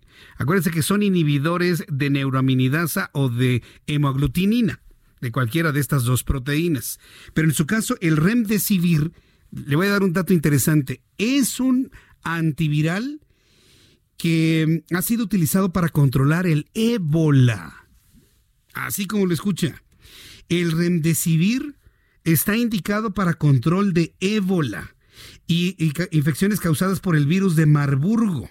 También ha sido utilizado en el MERS, en este el coronavirus que ha generado el MERS finalmente. Entonces, hay que tomar en cuenta esto porque me parece que es muy importante ver que se ha encontrado una efectividad relativa muy prometedora del remdesivir para poder detener la replicación del virus en el cuerpo de una persona diagnosticado como portadora de la nueva cepa del coronavirus. Interesantísimo, sin duda, de tener algún otro dato interesante en esta conferencia de prensa. Eh, le voy a tener todos los detalles. Un resumen con Antonio Anistro, quien es nuestro compañero reportero ahí en este lugar. Bien, tengo comunicación con eh, la diputada Leida Alavés Ruiz, presidenta de la Comisión de Puntos Constitucionales en la Cámara de Diputados. Bueno, la diputada Alavés ha presentado la ruta para la aprobación de la reforma en materia de derechos sociales. Diputada Leida Alavés, qué gusto saludarla. Bienvenida al Heraldo Radio. Muy buenas noches, Jesús Martín. Muchas gracias a tus órdenes. gracias por tomar esta llamada telefónica. Dígame, por favor, eh, ¿en qué sentido va precisamente esta reforma en materia de derechos sociales? Coméntenos, por favor. Sí, muchas gracias. Es una iniciativa del presidente de la República para elevar a rango constitucional la pensión universal de adultos mayores, el apoyo a discapacidad y las becas escolares para todos los niveles eh, de educación en este país, además de añadir un sistema de salud para todos los no derechohabientes.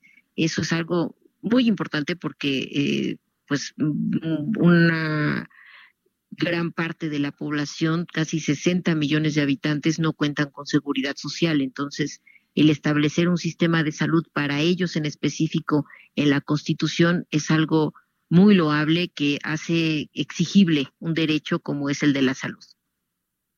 Ah, es decir, es un eh, es una reforma eh, transversal, es decir, eh, revisa todos los puntos que tienen que ver con la salud, con la educación, con los derechos de toda índole, diputada a la vez.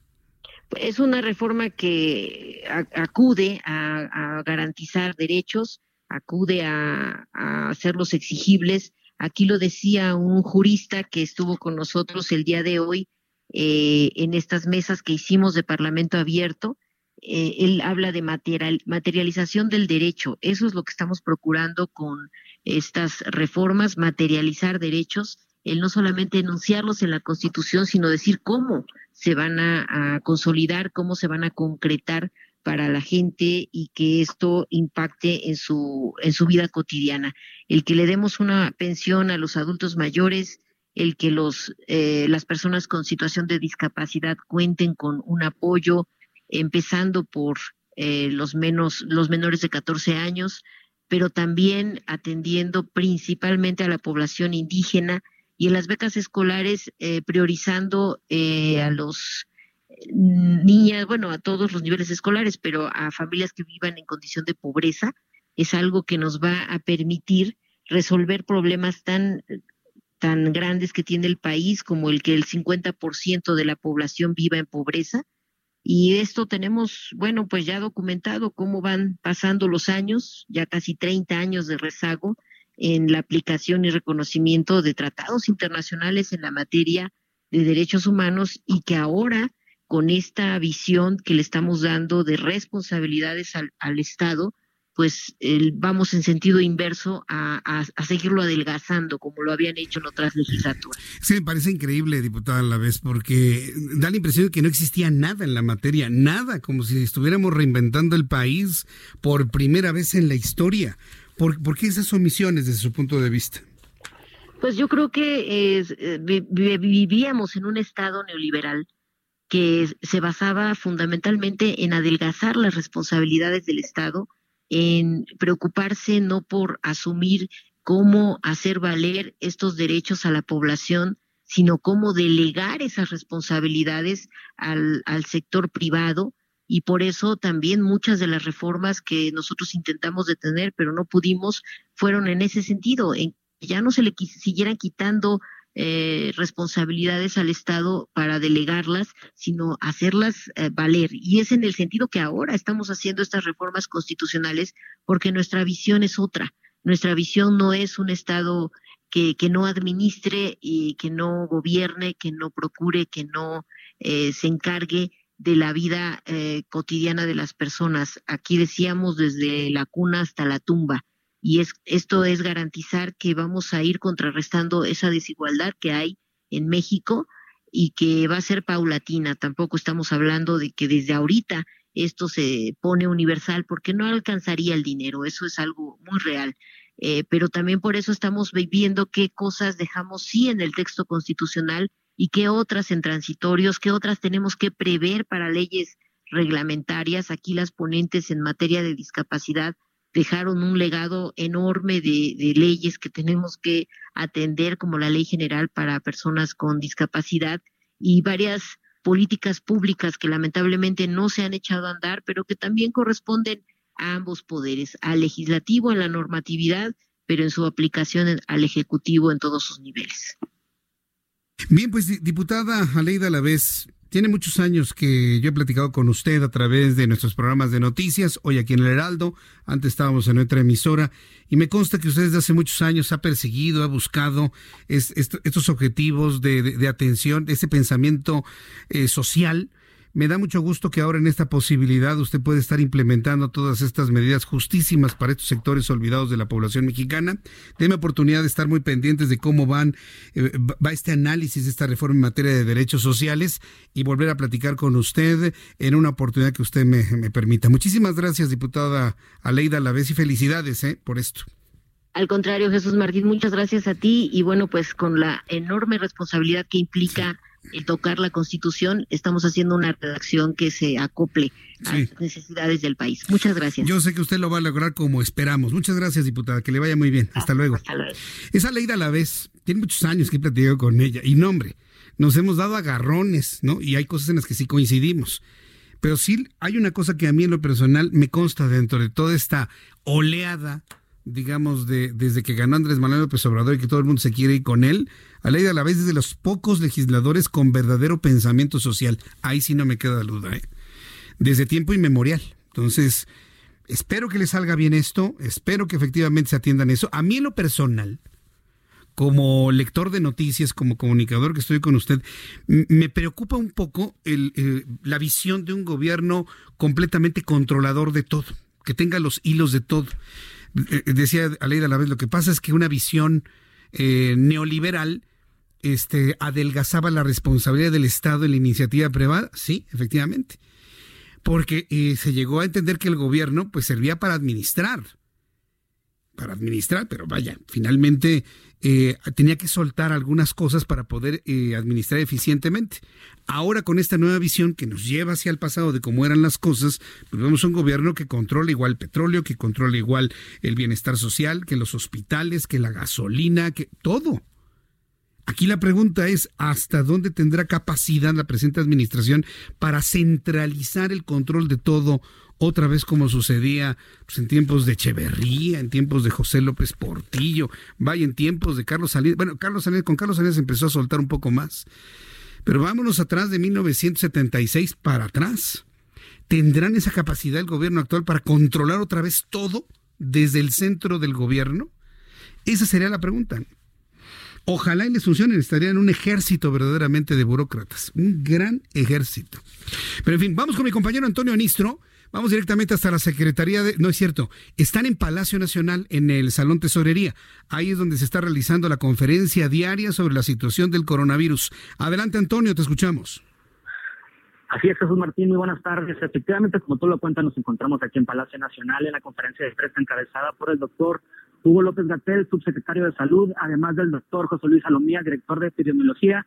Y rápidamente comentar que eh, justamente en esta actualización que acaban de dar hace unos momentos, panorama actual, internacional casi 89 mil casos, en México destacar que no aumentó, se mantienen en cinco casos positivos, 21 casos sospechosos y 69 casos negativos. A esto me refiero a que el día de ayer todavía se eh, confirmaban solamente cinco casos positivos.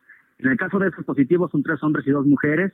El primero, recordemos que el viernes pasado que ingresó y que fue detectado y que ingresó al INER hoy, eh, comentan en esta conferencia de prensa que fue dado de alta y que incluso ya está en su casa eh, con 14 días de este aislamiento. Y cabe destacar que ninguno de estos cinco casos se encuentran actualmente en hospitales, todos se encuentran, uno, el de Sinaloa, por ejemplo, eh, resguardado en el hospital, en el eh, hotel, perdón, resguardado en el hotel, y los demás se encuentran en su casa. en este caso, comentar también que de estos cinco casos, que son dos de la Ciudad de México, uno de Sinaloa, uno de Coahuila, uno de Chiapas, se han detectado contactos también de 122 casos, es decir, que todas aquellas personas con las que tuvieron contacto, estas cinco eh, personas que resultaron eh, positivas, están siendo eh, investigadas por la Secretaría de Salud en estos momentos. Sin embargo, a grandes rasgos te comento que no aumentó el número de casos positivos al dado el día de ayer Jesús Martínez. Bien, pues entonces digamos que es lo último que se ha informado, pero la información central es la misma, ¿no? Cinco casos confirmados, 21 que están, están siendo analizados, 69 casos que han sido reportados como casos negativos, el caso del Estado de México asintomático, y bueno, que ya se fue a su casa, ¿no? El, el caso cero, ¿no? El primer caso que se conoció en nuestro país. Sí, exactamente, justamente lo acaban de, confirmar ahorita, ya está en su casa, va a estar en un periodo de aislamiento de, de 14 días, eh, están revisando también a la familia y pues bueno, ahí está la información que tenemos hasta el momento, ninguno de estos cinco casos están en los hospitales. Bien, correcto. Bueno, pues vamos a estar muy pendientes de la conferencia que continúa todavía en estos momentos, ¿verdad? Es preguntas y respuestas. Sí, todavía estamos pendientes, Jesús Martín. Correcto. Bueno, regresaremos contigo en un ratito más, Antonio Anistro. Muchas gracias por eh, la información y seguimos pendientes de lo que se diga en esta conferencia. Entonces, esta conferencia sustituye a la de las nueve de la noche. Ya no va a haber conferencia a las nueve. Es esta, ¿verdad? La que empezó a las siete. Antonio. ¿Listo? Listo. Gracias, Antonio Anistro. Al ratito regreso con él.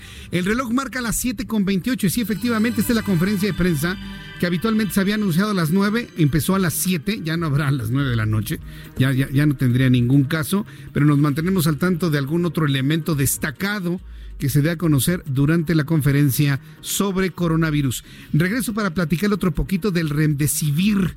¿sí? No lo va a encontrar en las farmacias, simplemente le voy a platicar qué es este antiviral, cómo se ha utilizado, qué reportes ha tenido. Se lo tengo después de los anuncios y le invito para que me escriba a través de mi cuenta de Twitter, arroba Jesús Martín MX.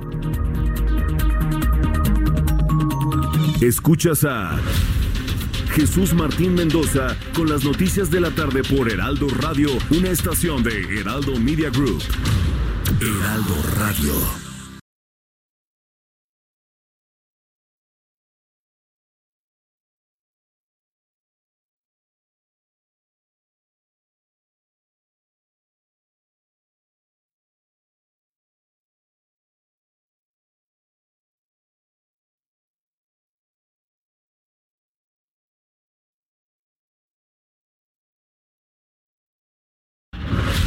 Escucha las noticias de la tarde con Jesús Martín Mendoza. Regresamos.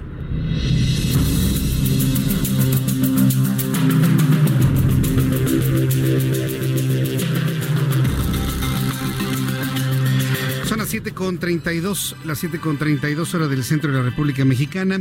Mientras estábamos en el corte comercial, estoy escuchando a Hugo López Gatel en su conferencia de prensa. Mire, lo puede escuchar ahí al fondo. Lo estoy escuchando en este momento. Pareja, ¿no? Que se quedaron en el coche en la noche. De entrada sabe uno que esto es falso, porque el Instituto Mexicano del Seguro Social ya tiene un laboratorio de diagnóstico en el Seguro Social La Raza. Lo que está explicando Hugo López Gatel me parece que es muy importante comentárselo en, este, en estos minutos. Le preguntaron al subsecretario de Salud que si pusieron el ejemplo, que si ahora hay casos, por ejemplo, en el estado de Chiapas y que están entrando los migrantes provenientes de Centroamérica, ¿no podrían ser los migrantes un factor de transmisión y de diseminación del virus en toda la República Mexicana? Y lo que ha estado explicando eh, Hugo López Gatel, la respuesta es no, porque por lo menos él ya sabe cuál es el mecanismo de contagio del virus. Está explicando el subsecretario de Salud que el contagio del coronavirus, que es una pregunta recurrente que muchos amigos del público me están haciendo a través de las redes sociales, es de persona a persona. Ahora, si yo le digo de persona a persona, pues es, es muy relativo, ¿no?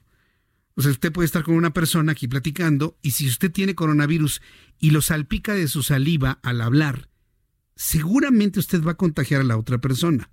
Si la otra persona también habla, tiene coronavirus y le salpica su saliva, se va a contagiar de coronavirus. Ya no hablemos de personas, por ejemplo, un par de esposos, que fue el primer caso en los Estados Unidos, que resultó la esposa contagiada y contagió a su esposo ya dentro de los Estados Unidos, por razones obvias, ¿no? Son pareja. Y estaba explicando Hugo López Gatel eh, las cercanías de la persona. Por ejemplo, yo me encuentro aquí en la cabina y él hablaba de una distancia de 7 metros. Por ejemplo, yo, si, yo tengo coronavirus, yo no contagio a Orlando, no lo puedo contagiar, ni a Gerardo, ni a Lisette que están del otro lado de la cabina, ni a mis compañeros que están en la redacción porque tienen una lejanía hacia mí. Pero sí podría contagiar a las personas que están sentadas frente a mí en la cabina de radio, por ejemplo. Esa es la forma, es de persona a persona y tiene que ver con la cercanía. Fluidos y bueno, cuando se habla de fluidos, pues estamos hablando de saliva, estamos hablando de lágrimas, estamos hablando de sangre, estamos hablando de semen, estamos hablando de sudor. Todo tipo de fluidos líquidos corporales tendrían el virus y si otra persona entra en contacto con ellos, entonces se da la transmisión.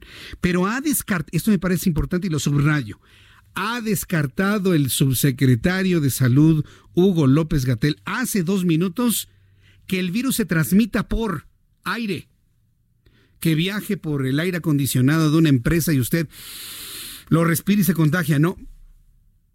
Ya lo confirmaron, que no se transmite por aire. que tampoco se transmite por mosquitos, que de repente usted está en un lugar donde hay muchos moscos, le pican y ya le dio coronavirus. No, tampoco. Entonces, estas dos vías de contagio, que son las que más miedo dan, han sido descartadas hace unos minutos en esta exposición que ha hecho el subsecretario de Salud en el Palacio Nacional mientras ofrece esta conferencia de prensa. Entonces, por eso me detuve en esto, porque estoy cierto que este, este comentario es fundamental para poder entender el mecanismo de la transmisión del virus, que hay que decirlo, se ha dado con una gran velocidad. Se ha dado con una gran velocidad. Las condiciones en las que, por ejemplo, los mexicanos que estuvieron en Italia, adquirieron el virus, bueno, pues eso ya en un en una entrevista médica se podrán establecer con quién estuvieron, con qué cercanía, por qué esa cercanía, por qué hubo intercambio de fluidos o contacto con fluidos de una persona enferma. Eso ya finalmente obra dentro de la privacidad de las entrevistas médicas. Pero según el secretario de, el subsecretario de Salud, así se están dando los contagios de persona a persona en función de su cercanía. No es por aire, no es por mosquitos, y yo creo que ese es un dato adicional interesante, importante que se ha dado a conocer en esta conferencia de prensa, pero ya con una contundencia y una certeza que me ha sorprendido por parte del propio Hugo López Gatel. Vamos a otros asuntos cuando ya el reloj marca las 7.37, las 7.37 hora del centro de la República Mexicana. En la línea telefónica Gerardo Rodríguez, experto en seguridad. Estimado Gerardo, ahora como todos los lunes me da un enorme gusto saludarte. Bienvenido. Muchas gracias, Jesús Martín. ¿De qué nos vas a platicar el día de hoy, Gerardo?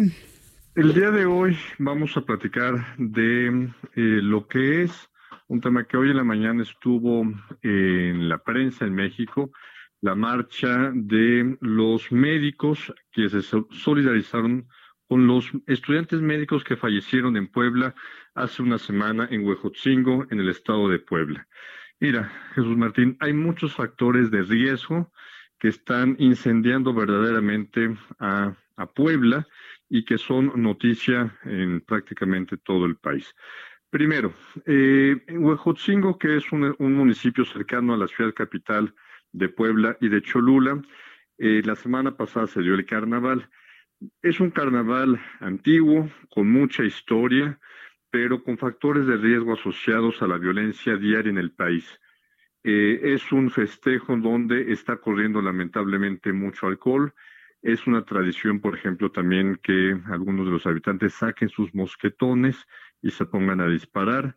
Lamentablemente se suman otros factores de riesgo como el consumo de drogas y un dato que probablemente poca gente conozca, pero es, un, es una zona en donde lamentablemente el cártel Jalisco Nueva, Generación con eh, células locales poblanas vinculados con el huachicol. Recientemente también están extorsionando, robando autos particulares, autotransporte de carga y toda esta conjunción de elementos con tres jóvenes y un chofer de Uber se dio esta terrible masacre que sucedió en el estado de Puebla.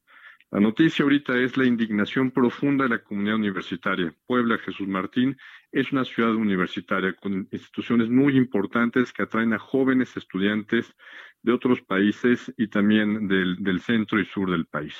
Entonces, es un tema que preocupa no solamente a los poblanos, sino al resto del país.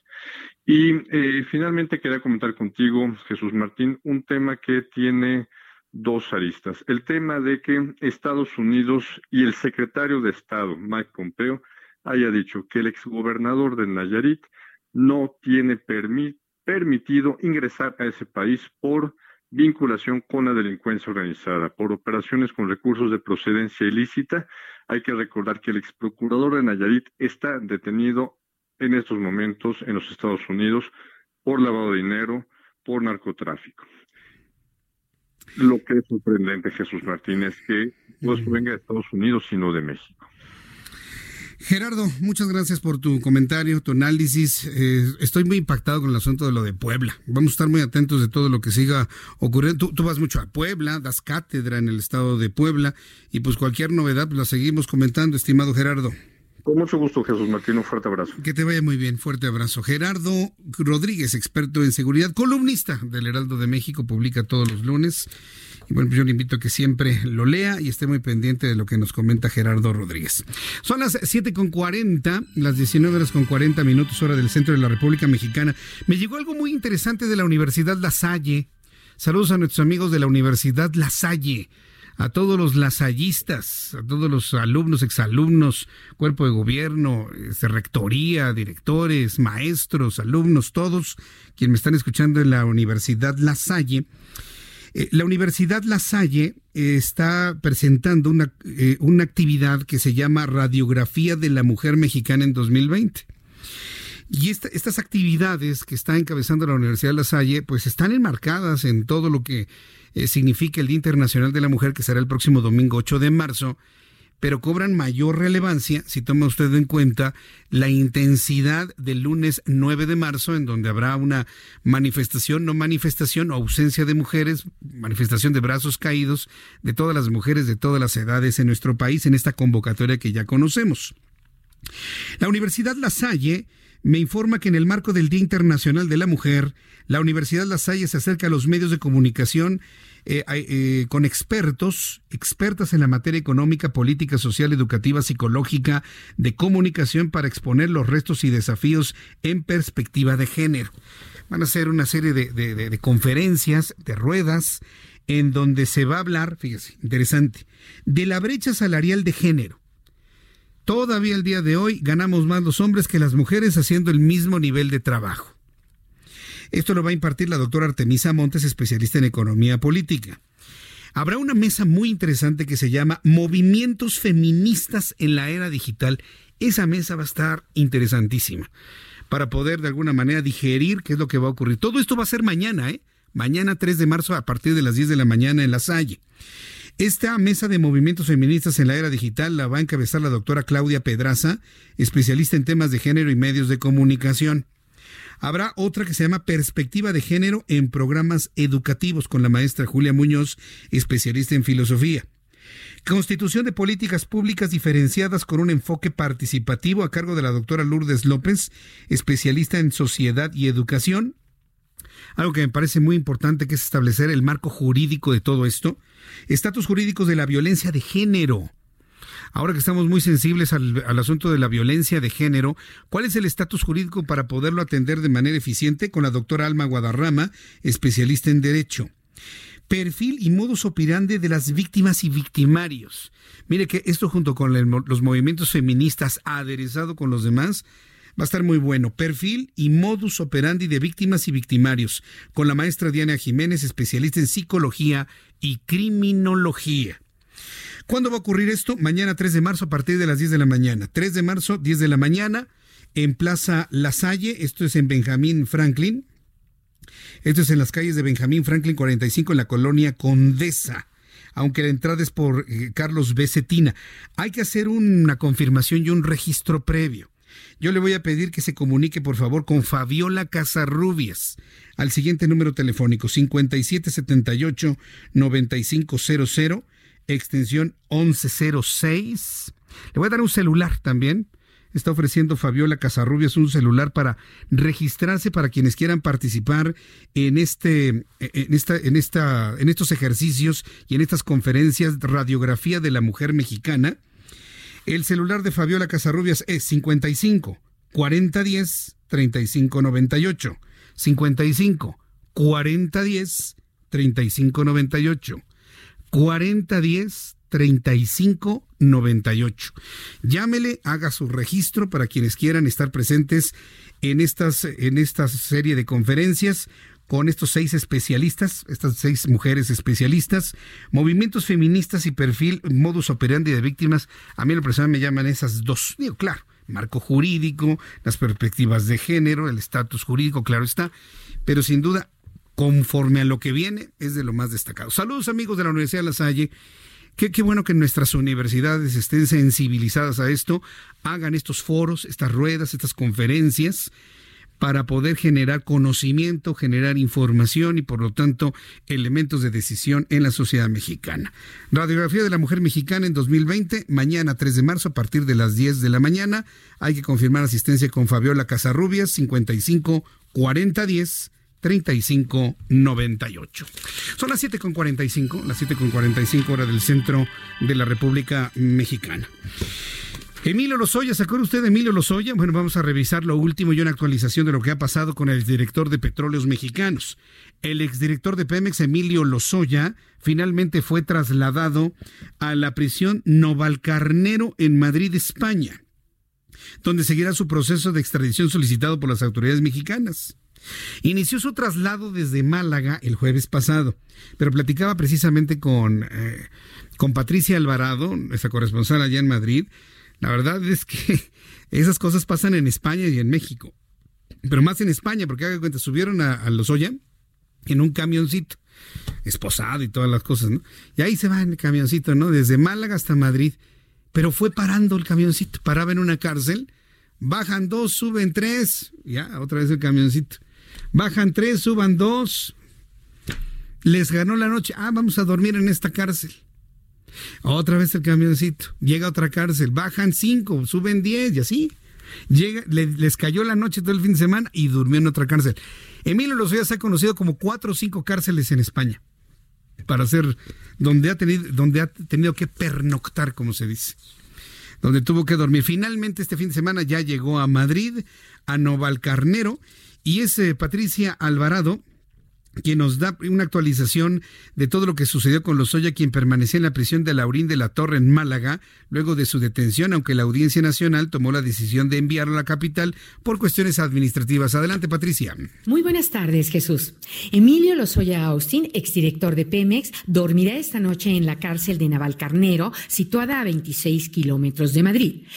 El organismo Instituciones Penitenciarias ordenó su traslado del centro penitenciario a Laurín de la Torre en Málaga, al sur, donde se encontraba desde el pasado 13 de febrero por orden del juez Ismael Moreno del Tribunal de la Audiencia Nacional. El exdirector de Pemex afronta un proceso de extradición que depende de la Corte de la Audiencia Nacional.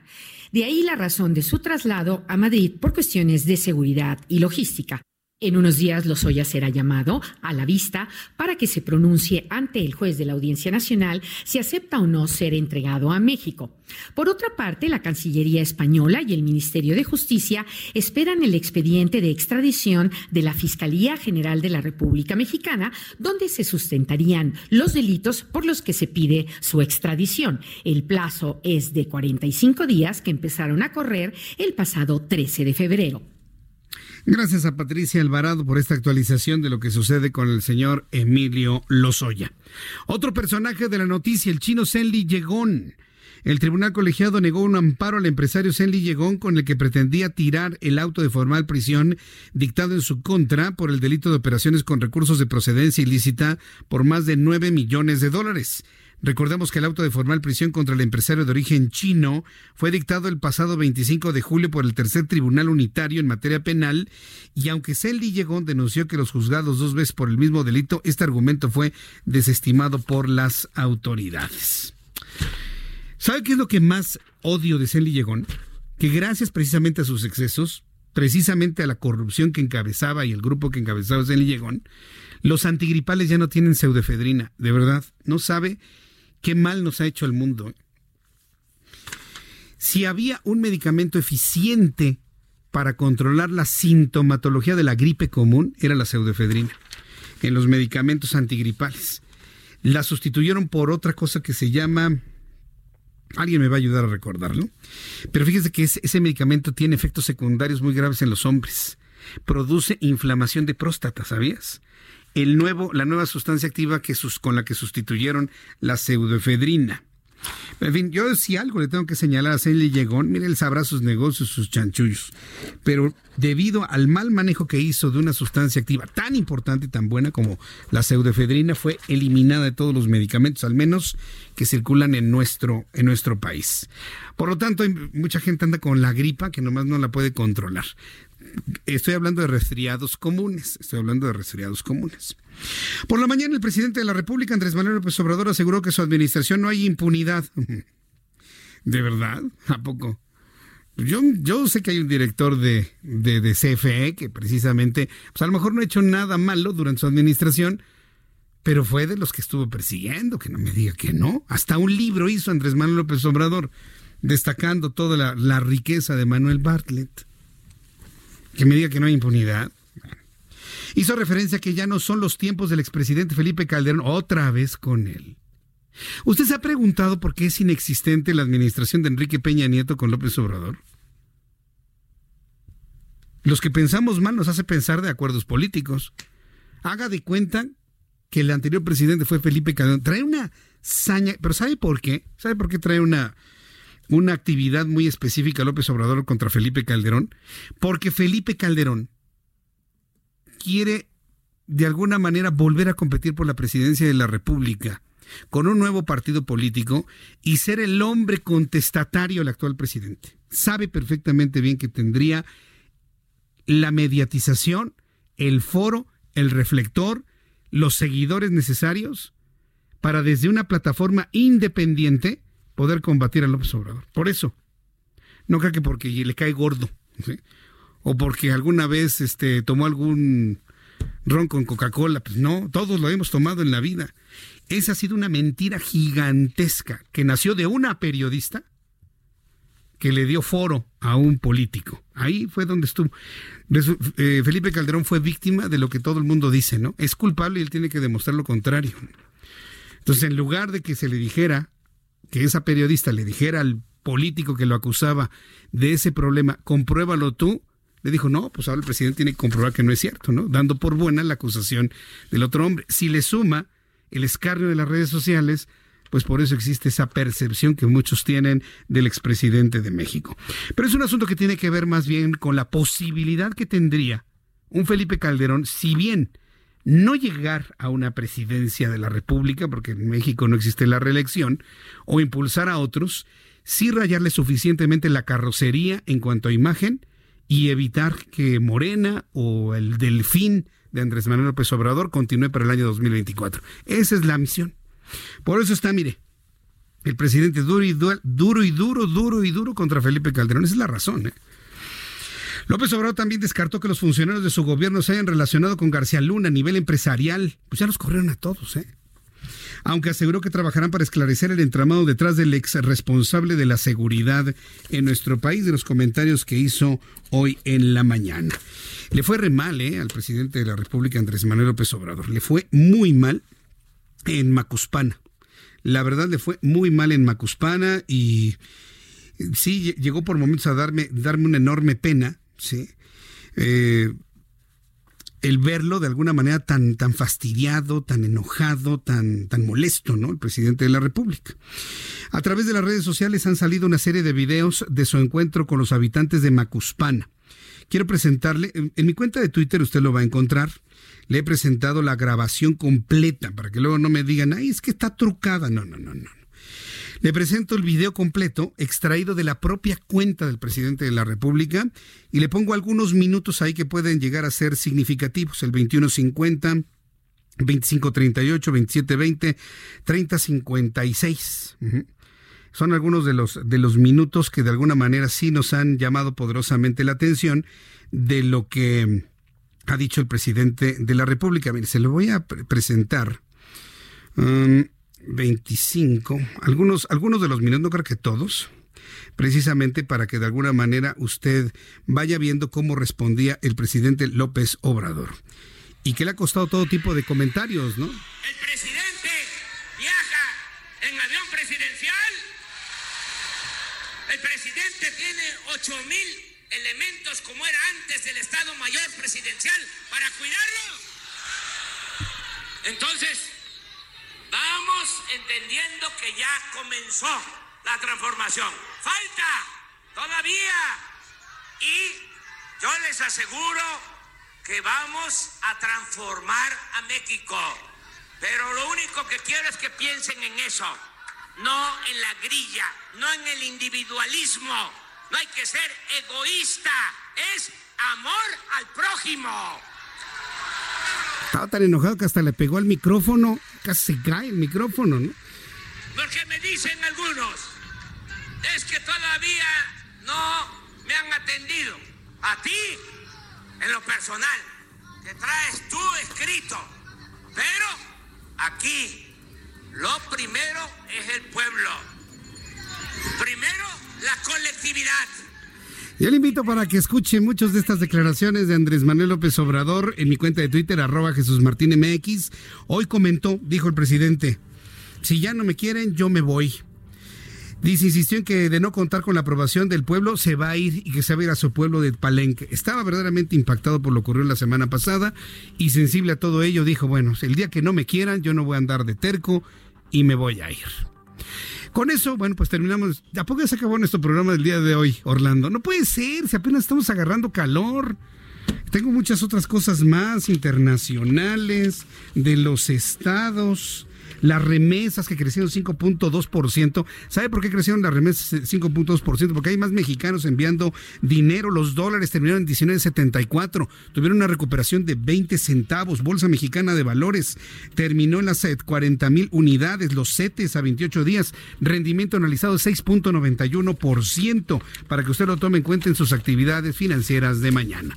A continuación, Brenda Peña, Manuel Zamacona, con las noticias metropolitanas. Yo le espero mañana, eh, 2 de la tarde, Heraldo Televisión, 6 de la tarde, Heraldo Radio. Soy Jesús Martín Mendoza por su atención. Gracias. Que la pase usted muy bien y que tenga muy buenas noches.